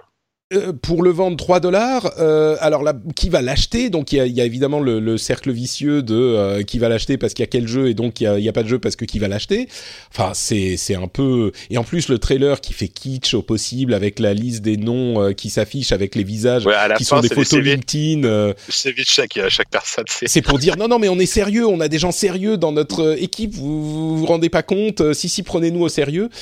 Enfin, bon, bah, peut-être qu'on va se tromper et que ça sera quelque chose d'intéressant, mais j'y crois pas vraiment, quoi. Ouais, et puis euh, encore une fois, dans, le communiqué à la fin, ils disent qu'ils veulent être vraiment le, le quatrième constructeur de consoles euh, aux côtés de Nintendo, Sony et Microsoft, tu vois. Donc ils, ont l'ambition, hein. Ça, on, on, peut pas leur retirer ça, quoi. Et Disons que on se moque et euh, quand quand quand Intellivision rachètera Sony dans dans dix ans, on, on, rigolera beaucoup moins, mais on rigolera moins. Bah, peut-être la seule voie que je peux voir pour cette console, c'est la voie jouet c'est-à-dire que jouer plutôt, euh, mm. tu, tu le, enfin j'allais dire chez Toys R Us, mais il y a plus de Toys R Us, mais euh, chez le le, le le Auchan du coin, les parents voient un truc euh, console avec tant de jeux inclus, et puis tu sais que tu vas pas avoir des frais supplémentaires. Euh, tu peux l'acheter à tes enfants qui ont 5 ou 6 ans euh, et qui vont avoir des petits jeux sympas, et tu sais que tu vas pouvoir mm. les payer euh, 3, 3, 4, 8 euros et voilà. Et ils vont pas t'emmerder euh, pour te prendre la carte bleue pour acheter des, des, des de la monnaie active pour truc. Peut-être, peut-être. mais, mais c'est la seule voie que je peux voir. Et ça, je comprends pas comment ça pourrait faire quelque chose de substantiel. Bon, on, en reparlera dans le rendez-vous jeu de, octobre 2020 et puis euh, on, donnera nos impressions sur la console. Discord a activé son store. Euh, c'est intéressant parce que pour plusieurs raisons. D'une part, il y a des jeux gratuits qui sont disponibles avec l'abonnement euh, Nitro, qui est un abonnement mensuel, qui existait déjà depuis longtemps pour soutenir Discord, mais qui là en plus vous donne quelques jeux gratuits. Euh, c'est un abonnement de plus, mais surtout c'est un store. Là où moi, euh, ça me semble être une opportunité pour Discord, c'est que comme je le disais quand ils avaient, ils avaient lancé la bêta au Canada, Discord est très différent d'un énième store parce que généralement on a Steam d'un côté et les stores des développeurs ou des, éditeurs de l'autre. Et les éditeurs ils sont exclusifs aux jeux des éditeurs. Là Discord n'est pas lié à un éditeur donc ils peuvent avoir des euh, euh, euh, jeux de différents éditeurs et en plus faire de la concurrence sur les marges à Steam. Donc il n'est pas du tout impossible qu'avec leur base installée déjà importante de presque 200 millions d'utilisateurs qui sont déjà là pour d'autres choses, euh, ils se transforment en, en première alternative crédible euh, à Steam. Moi je pense qu'ils ont une opportunité, on n'y est pas encore, mais c'est possible. Euh, pardon, euh, oui, ouais, ouais, carrément. Après, moi, je. Excuse-moi, je J'avais mon micro coupé, donc je me suis fait un peu surprendre. Et euh, ouais, c'est marrant, là. Bah, c'est un petit peu un modèle à la, à la, GOG aussi, hein, parce que surtout quand tu vois le, le, catalogue de jeux inclus dans l'abonnement, c'est beaucoup, beaucoup de jeux indés qui sont super. Hein. Tu as vraiment un catalogue de jeux excellent. Et juste, je précise qu'ils ils ont fait la meilleure vidéo du monde pour, pour lancer le, le, le, Discord Store. Je sais pas si, je sais pas si tu l'as vu cette vidéo. Aimé, oui. C'est une sorte de chanson euh, débile avec un clip euh, hyper kitsch, mais qu'est-ce que, enfin, je me suis, j'ai eu la chanson dans la tête pendant trois jours. En fait, ouais, ouais c'est ça, ça. Ils ont tout compris à la culture web, mais en même temps, c'est drôle sans être, euh, je trouve, prétentieux. Enfin, je trouve ça hyper cool, quoi. Hmm. C'était très drôle. C'était débile et drôle en même temps. Ouais, c'était vraiment vachement bien. Tout à fait. Euh, par contre, là où je vois une différence avec GOG, c'est que GOG est uniquement un store. Là, ils ont déjà des millions et des dizaines et des centaines de millions d'utilisateurs à la base. Bien sûr, bien sûr, Donc, euh, bon, je pense que l'interface n'est pas hyper claire. Par contre, là, il y aurait peut-être quelque chose à, à revoir, mais. De Discord? Oui, de Discord. Ah oui, c'est le bordel. Hein. C'est hyper puissant Discord, mais euh, c'est vrai que c'est un peu le bazar. Mm. Euh, quoi d'autre, quoi d'autre? Euh, Star Citizen, il y a un trailer pour Squadron 42 qui est le, jeu solo euh, du projet Star Citizen qui atteint ses 200 millions de financement, de dollars de financement. alors bon, on a déjà tout dit sur Star Citizen. Moi, je je sais pas, ce trailer m'a paru être un message aux gens qui ont mis de l'argent pour leur dire regardez, votre argent, il va quelque part et mmh. c'est dans la poche des acteurs qu'on a payé pour faire. payer Marc Hamill, ouais. C'est ça, mais pas que Marc Hamill. Enfin, il y a une dizaine d'acteurs, pas des, des, enfin, c'est pas des, des, premiers rangs de célébrités, mais c'est des deuxième, troisième rangs de gens, ah bah des gens connus. C'est des tronches que t'as vu, que, que t'as forcément vu au cinéma ou euh, dans les, à la télé éventuellement. Gary Oldman, Henry Cavill, Mark Strong, euh, Gillian Anderson, euh, Marc Hamill. Enfin, il y a plein de gens, quoi. Mais... Oui, c'est pas rien. Ouais. Mm. Euh, le problème, c'est que avec tout l'argent du monde, ils doivent quand même faire un bon jeu. Et là, on n'a rien vu du jeu quasiment.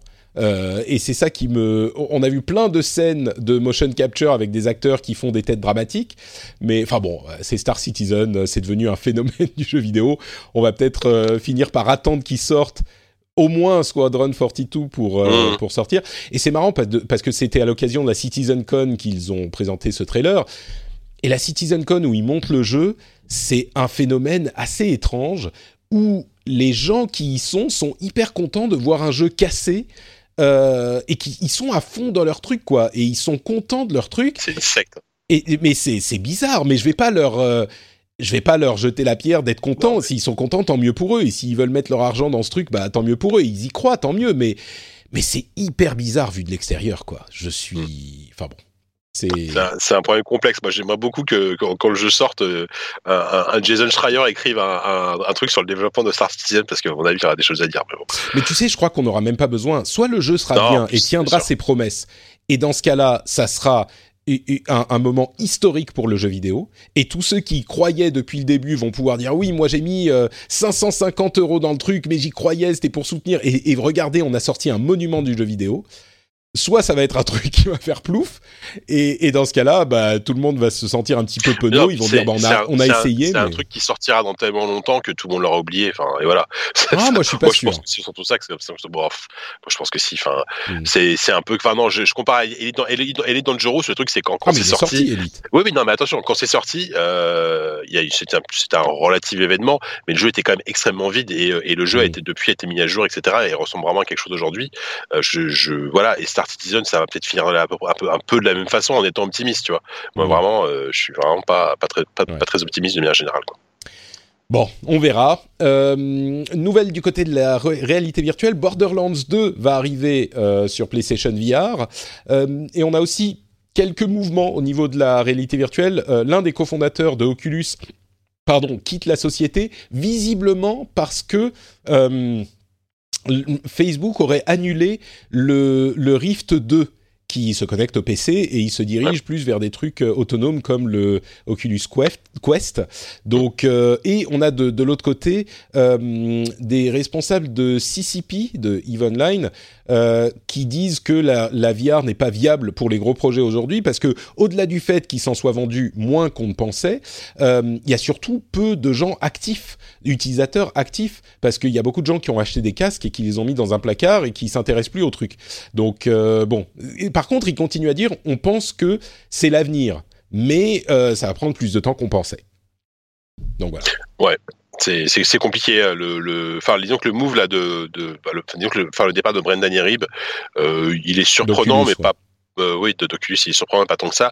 Et c'est clair que Facebook, euh, enfin maintenant c'est Facebook qui, qui, gère le truc. Hein, euh, ils sont ils sont ils sont dans un délire de on veut on, veut plus de, de câble, on, on, veut plus d'un casque qui, qui a branché sur un PC à 1000 euros quoi. On veut quelque chose de très grand public qui va être pas cher et surtout qui va être indépendant. D'où le d'où l'Oculus Quest. ce qui est très bien en soi. Le, le, souci c'est que bah, pour le moment les puces les puces mobiles qu'il y a là-dedans sont pas assez sont pas sont beaucoup moins puissantes que ce qu'on peut avoir sur PC. Donc voilà. Hmm. Ah bon, mais je suis quand même très curieux de tester le Oculus Quest. Hein. J'ai super hâte. Oui, bah, dans, dans quelques mois. Voilà.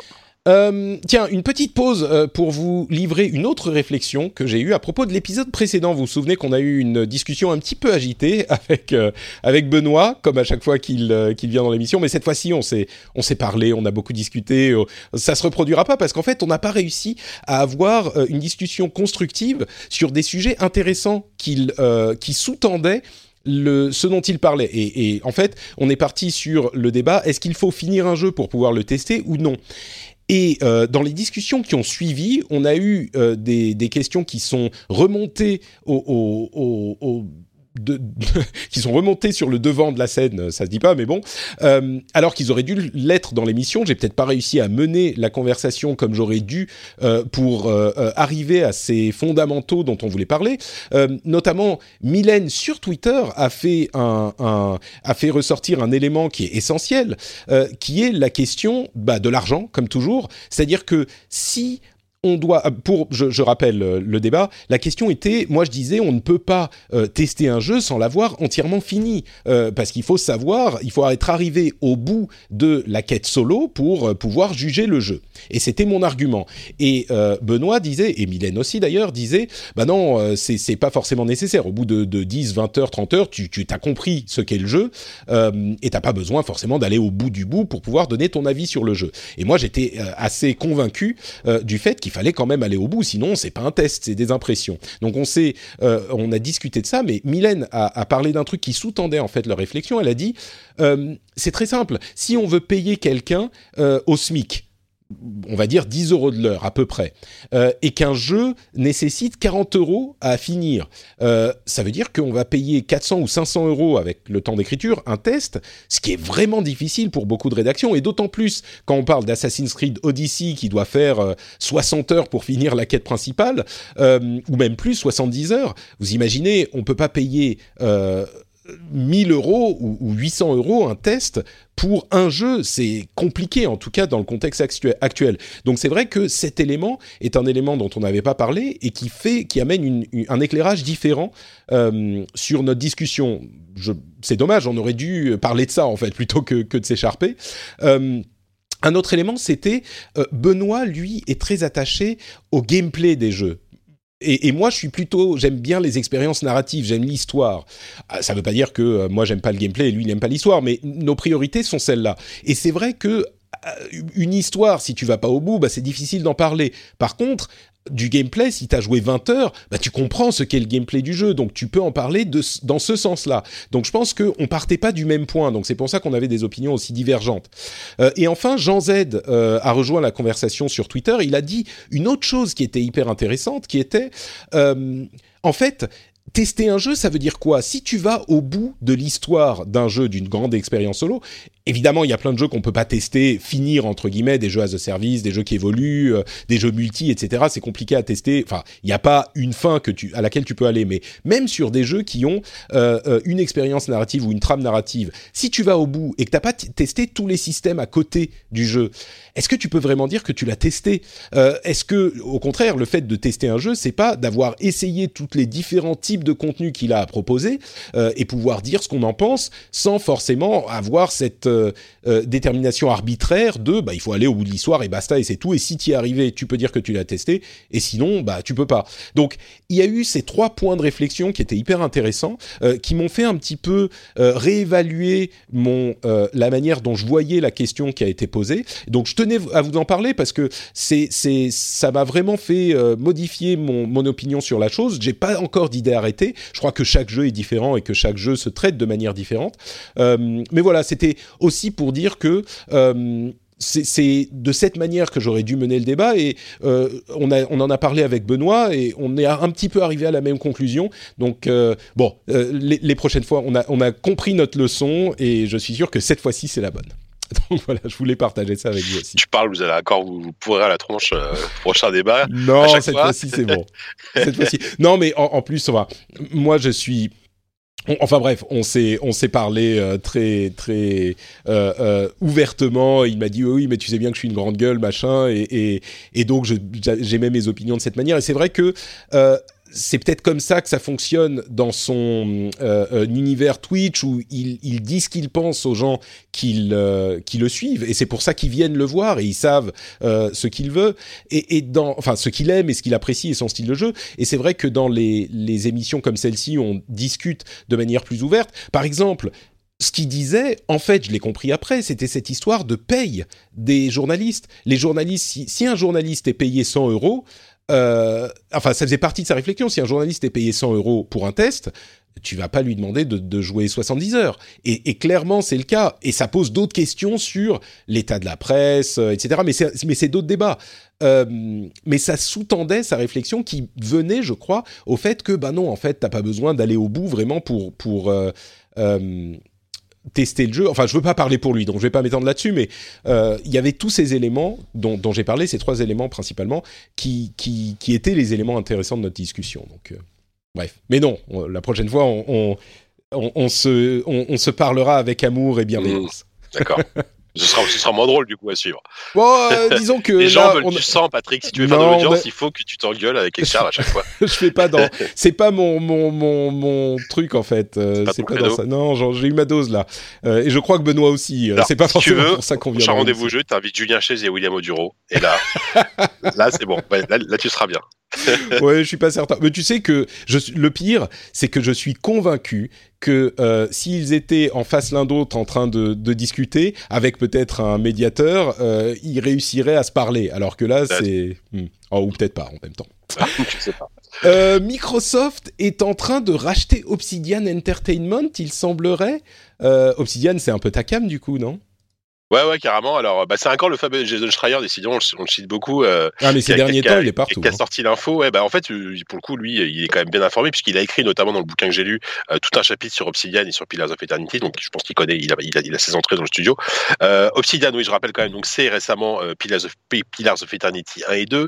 C'est un studio en fait qui a été fondé sur les, les cendres de Black Isle, donc euh, ancien développeur euh, à la fois de Fallout, de euh, Planescape Torment, enfin bref, des vétérans du RPG dans les années 90, de début 2000.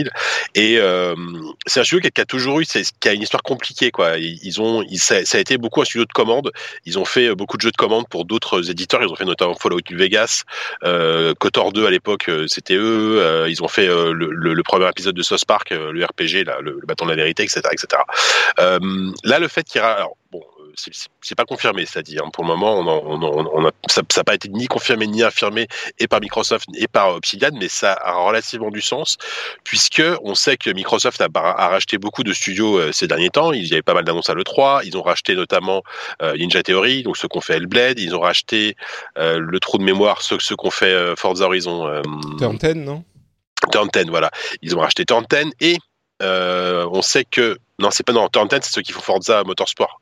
Non, je me trompe. Je me trompe. Bref, Mmh. en, en tout cas, les, les développeurs de Forza Horizon, euh, on sait qu'ils ils travaillent sur un nouveau jeu qui est un jeu en open world, qui est un, un jeu donc très ambitieux en open world. Et la rumeur assistante voudrait, et je, pense que c'est crédible, que ce soit un nouvel épisode de Fable. Donc, ils, ils seraient en train de faire un nouveau Fable en monde ouvert. Et le fait qu'ils rachètent Obsidian, euh, pour moi, ils se, ils se payent des auteurs en fait, parce que parce Obsidian, c'est des gens qui savent écrire des jeux. Euh, vraiment, le- le- leurs jeux sont souvent un peu cassés euh, en termes de gameplay, c'est pas terrible et tout, mais par contre, c'est toujours une écriture au top. Donc dans, dans le cadre de créer une sorte de ouais de, de, de super team pour faire le- une sorte de RPG euh, euh, ultime, je mets des gros guillemets, attention, hein, en tout cas de, de leur point de vue, ouais, des, des spécialistes de, l'open world avec les développeurs de Forza Horizon et euh, des, des gens qui savent écrire des RPG avec euh, Obsidian, ça semblerait, ça semblerait su- super logique. Après, peut-être Mm. que je fantasme énormément hein, et que ce sera pas du tout ça. Mais Bah, je, quoi je- que ce je soit, vois pas- euh, je, vois, je vois pas pour quelle autre raison ils auraient racheté Obsidian en fait. bah, je crois que c'est pour euh, se faire un catalogue de studios comme Sony, euh, pour Mais faire voilà. du contenu exclusif. Mais, mais c'est avant tout pour faire du, pour faire ouais, pour, pour, ah bah pour oui, en l'occurrence, Obsidian, pour leur talent d'auteur, c'est ça, ouais. Mm. complètement quoi. Sans doute. Et, et en plus, oh, je pense que ça changera pas grand chose au final parce que de toute façon, les jeux Microsoft sortent, sortent et sur Xbox et sur et sur PC. En tout cas pour les joueurs PC, évidemment, si vous voulez jouer à, au prochain jeu Obsidian sur sur PS4, ça va peut-être être compliqué, mais mais voilà. Mm. Donc en soi, c'est plutôt une bonne nouvelle. Après, attention, euh, c'est ce, attention, euh, des, des, des gros éditeurs qui rachètent des studios pour les pour les détruire de l'intérieur, ça c'est déjà vu. Donc, euh, on va Ouais, mais je crois que c'est pas, c'est pas vraiment je- l'intention de Microsoft. Là, ils ont clairement été dans sûr. la. ouais. Ouais, je suis assez confiant là-dessus. Je crois qu'ils ont compris leur, leur leçon et ils se ils s'équipent. oui, pour répondre à la question, Turten, ben c'est c'est c'est ils ont fait les deux.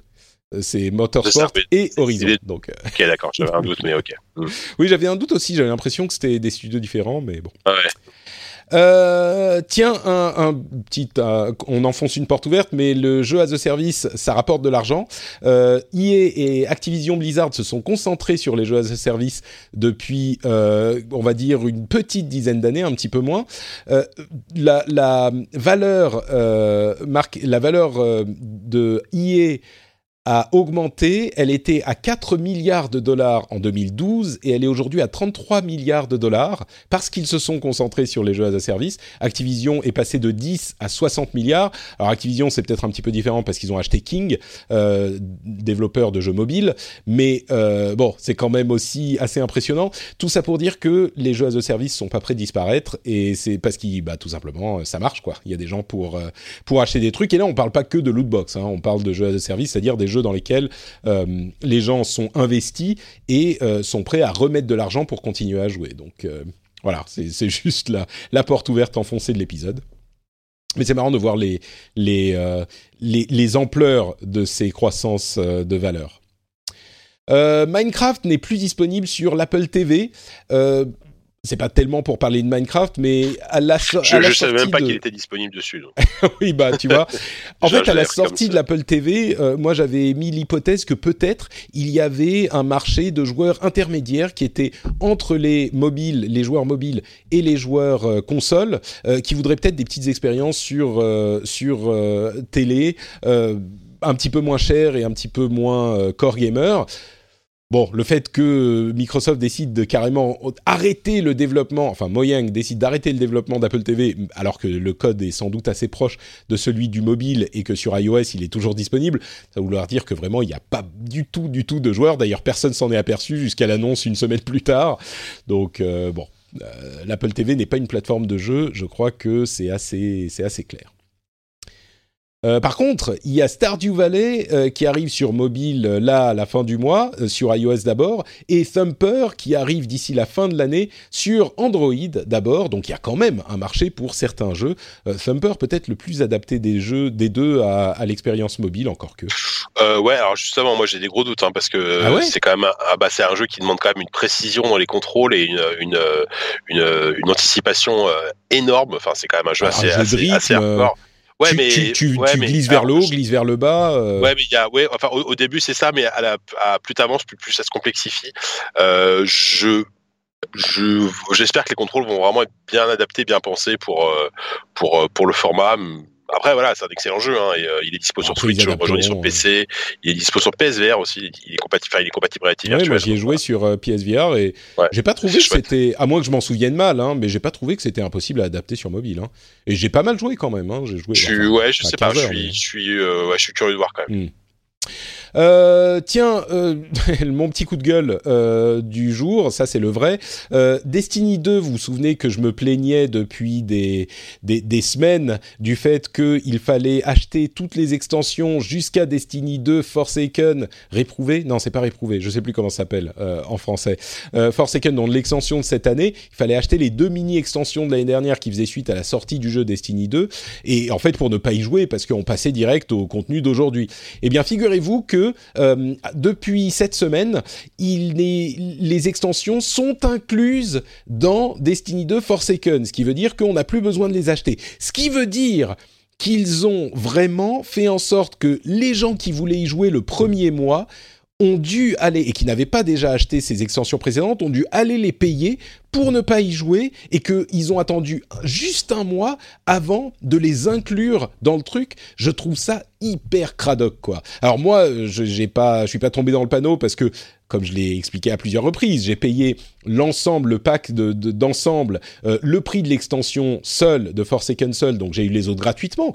Mais il n'empêche, c'est, c'est, moi je trouve ça hyper hyper sale euh, de, de et, c'est un petit peu, je sais pas, je trouve ça plus sale que euh, ce que font les les, les éditeurs de ce type d'habitude et ça me déçoit de Bungie. Il y a sans doute Activision derrière, mais euh, mais ça me déçoit et je trouve ça cradoc quoi. Ils ont ils ont fait payer plus aux, gens qui étaient fans du jeu, qui ont acheté le 2 et qui voulaient essayer la, la nouvelle extension tout de suite. Euh, et maintenant, il, enfin bon, bref, ça me ça m'a beaucoup déçu quoi. Ça ne veut pas dire que Forsaken n'est pas un excellent jeu et que je l'aime beaucoup et que voilà, j'y ai joué trois semaines non-stop. Ah, T'as une relation euh, compliquée avec Destiny, hein. amour, haine. Euh, bah, ah là là, c'est terrible, c'est un feuilleton. Franchement, sur la sortie de Destiny 2, euh, Enfin, on s'en souvient, il était génial au début et puis le endgame ne suivait pas. Là, le endgame suit. Comme le 1. Ah non, ah non. Non, mais ah, le, non. le 1 av d'après les extensions, d'après ce que j'ai compris. Ah le bah 1, le, c'était 1, pareil le à la endgame, tu étais, ah bah, c'était, bah, c'était un jeu qui avait beaucoup de problèmes, mais tu Ouais. étais motivé à continuer à jouer. Hein. Euh, Le jeu était un petit peu cassé, mais les parties sympas étaient sympas et tu avais la motivation pour continuer à jouer. Mm. Après l'extension euh, Taken King l'a transformé en jeu bien tout court, euh, Ouais. avant qu'il se recasse la gueule sur Destiny 2, euh, Mm. en, en- ah bah, pour d'autres raisons qui, qui, qui ont fait que le endgame ne marchait pas. Mais bref. ce- cette version d'aujourd'hui est quand même bien. Et, et aujourd'hui, si vous voulez euh, jouer au truc, vous pouvez acheter juste Forsaken et vous aurez les deux autres extensions qui sont pourries euh, gratuitement. Mais de toute façon, tout le monde s'en moque puisque euh, Red Dead Redemption 2 sort dans trois jours. Donc voilà, c'est ça que tout le monde va jouer. Days Gone, décalé de deux Et mois. voilà. Ce qui m'a, ce qui m'a d'ailleurs rappelé qu'il y a Anthem qui arrive en, en février et qu'il a l'air quand même pas mal. Euh, mais il y a plusieurs jeux qui arrivaient à la date de sortie de Days Gone et là il sort euh, deux mois plus tard en avril. Euh, du coup, ça pose la question de, de, de Last of Us 2, parce qu'ils vont pas sortir deux jeux euh, post-apo avec des zombies euh, à six mois d'intervalle, j'imagine. Mais bon. Bah, on, peut, on peut très bien avoir euh, Days Gone au printemps et Red Dead, euh, et Red Dead n'importe quoi. Euh, tu vois, l'obsession des The Last of Us à la fin de l'année, hein, ça, ça me choque pas tant que ça. hein. ouais. Sachant que Sony, maintenant, ils sont plus à un rythme de ouais, 2 à 3 exclus, euh, gros exclus par an. Hmm. La- la- L'année prochaine, à part, à part euh, enfin, entre guillemets, à part Days Gone et, et euh, oh, décidément, et The Ghost Last of Us 2, Tsushima je- j'arrive pas à voir. Il y a Ghost of Tsushima, non, qu'à mon avis, Ghost of Tsushima, il sortira pas l'année prochaine. Enfin, Hmm. j'ai- du mal à y croire. Donc, euh, bon. Ou, ou alors, il décale, il décale The Last of Us à, à- à 2020 et Bah, il sort ça, euh, oui. Tsushima en 2019, je sais pas. C'est ça, c'est ça que je me dis. Il y aura soit l'un, soit l'autre en 2019, mais, mais peut-être pas en même temps, je sais pas. Euh, et également, euh, vous savez, ah, tu sais bien que Diablo 4 euh, va être annoncé à la BlizzCon dans 10 jours. ah bah oui, bien sûr. Bah, j'ai Tout à fait. pris mes billets là. Mes billets, c'est bon. Eh ben non, euh, manque de peau. Blizzard a annoncé, c'est c'est du pur euh, expectations management, euh, gérer les attentes des joueurs parce que tout le monde était convaincu avec raison. Enfin, ah, il y avait des raisons pour ça, des raisons à ça que Diablo 4 allait être annoncé à la BlizzCon et chez Blizzard ils ont vu ça arriver, ils se sont dit. Oula, euh, je crois qu'on a un problème parce que quand on va ne, quand on va pas annoncer Diablo 4, Diablo 4 pendant euh, la cérémonie d'ouverture, les gens vont être un petit peu déçus. Donc ils ont mis un message qui était à peine euh, voilé Ouais, ouais. pour dire euh, bah non en fait euh, on va pas. Est-ce que c'est pas une façon de brouiller les pistes en fait, il va vraiment être annoncé, tu vois. Ah non mais c'est pas et là, on va possible dire, ça. ah, c'est des génies. Non, mais C'est tu pas- sais, non, mais c'est pas possible parce que- Non, on est entre nous, t'as as, tes entrées chez Blizzard, tu es au courant de quelque chose. Oui et je suis au courant que c'est pas possible. Pourquoi? Parce que sinon ça voudrait dire qu'on les prend plus jamais au sérieux sur rien. Ouais. S'ils annoncent, Diablo 4, la prochaine fois qu'ils vont euh, dire ah non, mais attendez on n'a pas de, de truc à annoncer pour tel truc, on dire ah c'est bon ils nous refont le coup bon, de Diablo arrêtez, là, 4, on va voir. euh, allez on va être hyper excités en fait. Non non il va y avoir des projets Diablo, c'est d'ailleurs ce qu'ils disent, il y a des trucs Diablo, mais alors qu'est-ce que c'est Euh, Remake de Diablo 1 ou 2 ou deux, euh, Ouais, le- c'est- la série Netflix, La série, voilà, Je un nouveau pack de perso pour Diablo 3, euh, je sais pas. Le mais- plus crédible, c'est qu'ils communiquent sur la série, euh, peut-être un trailer ou un extrait, tu vois. on Euh, quoi. un, un remake euh, de Diablo, peut-être deux plutôt.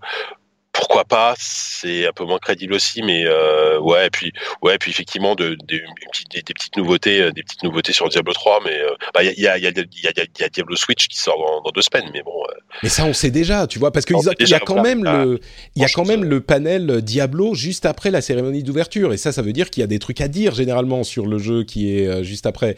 Donc, il- du coup, s'il n'y a pas un truc intéressant chez Diablo, la, la BlizzCon se focalise sur euh, WoW classique, et ça, ça me, ça m'emmerde un peu, quoi. Enfin, je, je m'en fous moi de WoW classique, donc. euh, ouais, pas. Hmm. Bon, bah on verra, hein, réponse dans 10 jours. Euh, on fera sans doute un épisode euh, au moment de la BlizzCon, donc vous aurez vos réponses avec nous. Et ça va être tout pour cet épisode du rendez-vous jeu, un, épisode bien rempli, une aventure euh, sur laquelle on est parti ensemble, Jika, comme toujours, main dans la main, et heureux de l'avoir vécu. on se regarde dans les yeux. Euh, écoute, malheureusement, nous devons nous quitter, donc euh, je, je, ne veux pas penser à ce qui va nous séparer pendant plusieurs semaines. Pendant et donc, Donc je voudrais euh, plutôt que nous nous disions où on peut se retrouver euh, quand nous ne sommes pas en train d'enregistrer des podcasts ensemble pour que je puisse te suivre un petit peu de loin. Dis-moi tout gentil. Alors sur euh, les numériques, les numériques.com pour des voilà pour des sujets plus euh, informatiques, euh, high tech du jeu vidéo aussi, hein, notamment le test de Black Ops. sur ZQSD, là c'est un podcast de jeux vidéo. Hein, je, je, le redis à chaque fois, mais au bout d'un moment, si vous suivez rendez-vous jeu, vous connaissez sans doute. C'est voilà un podcast beaucoup trop long. Le, le, prochain numéro devrait sortir très bientôt. On y parle de de quoi? On parle déjà De Red Dead 2 pour pour être original. On parle de on parle d'Assassin's Creed on parle, de, rétro, on fait une revue de presse rétro. Maintenant, c'est un truc que je fais régulièrement. Je prends le, joystick d'il y a 20 ans, genre bah, octobre 98, euh, et, on, le décortique et on, rigole bien parce que des fois, bon, déjà évidemment, il y a les blagues, mais il y a aussi des fois des, trucs complètement euh, débiles. Euh, et avec le recul, tu te dis, ça, c'était quand même complètement con. Donc voilà. Et sur Twitter, c'est JK Loret, at JK Loret, JK E T. Magnifique. Et donc, le lien vers ton compte Twitter sera dans les notes de l'émission évidemment. Pour ma part, c'est Note Patrick sur Twitter, Facebook et Instagram. Et vous pouvez retrouver cet épisode sur frenchspin.fr avec le rendez-vous tech également. Et euh, dans le cadre de cet épisode, vous pouvez naviguer vers la page de l'épisode et venir commenter et nous dire euh, ce qu'on a dit d'intelligent ou de, d'un petit peu bébête. Euh, n'hésitez pas à venir nous en faire part. Ça nous fait toujours très plaisir d'avoir vos retours. Donc, on vous attend sur frenchspin.fr ou sur Twitter ou d'ailleurs. Vous pouvez le faire également. On vous remercie de nous avoir écoutés. On vous fait de grosses, grosses bises. Ah, j'ai oublié de le dire. Euh, alors j'espère peut-être euh, qu'on aura un épisode avant euh, le, prochain épisode prévu pour parler de Red Dead 2. Donc voilà, on verra comment ça se passe, si on peut s'organiser ou pas. Mais j'espère que vous aurez un rendez-vous de jeu spécial Red Dead Redemption 2 parce que quand même le jeu de l'année, le Game of the Year, Game of the Decade, Game of the Generation, ça vaut bien un petit épisode spécial. On vous fait des bises et on vous donne rendez-vous très bientôt. Ciao à tous. Salut.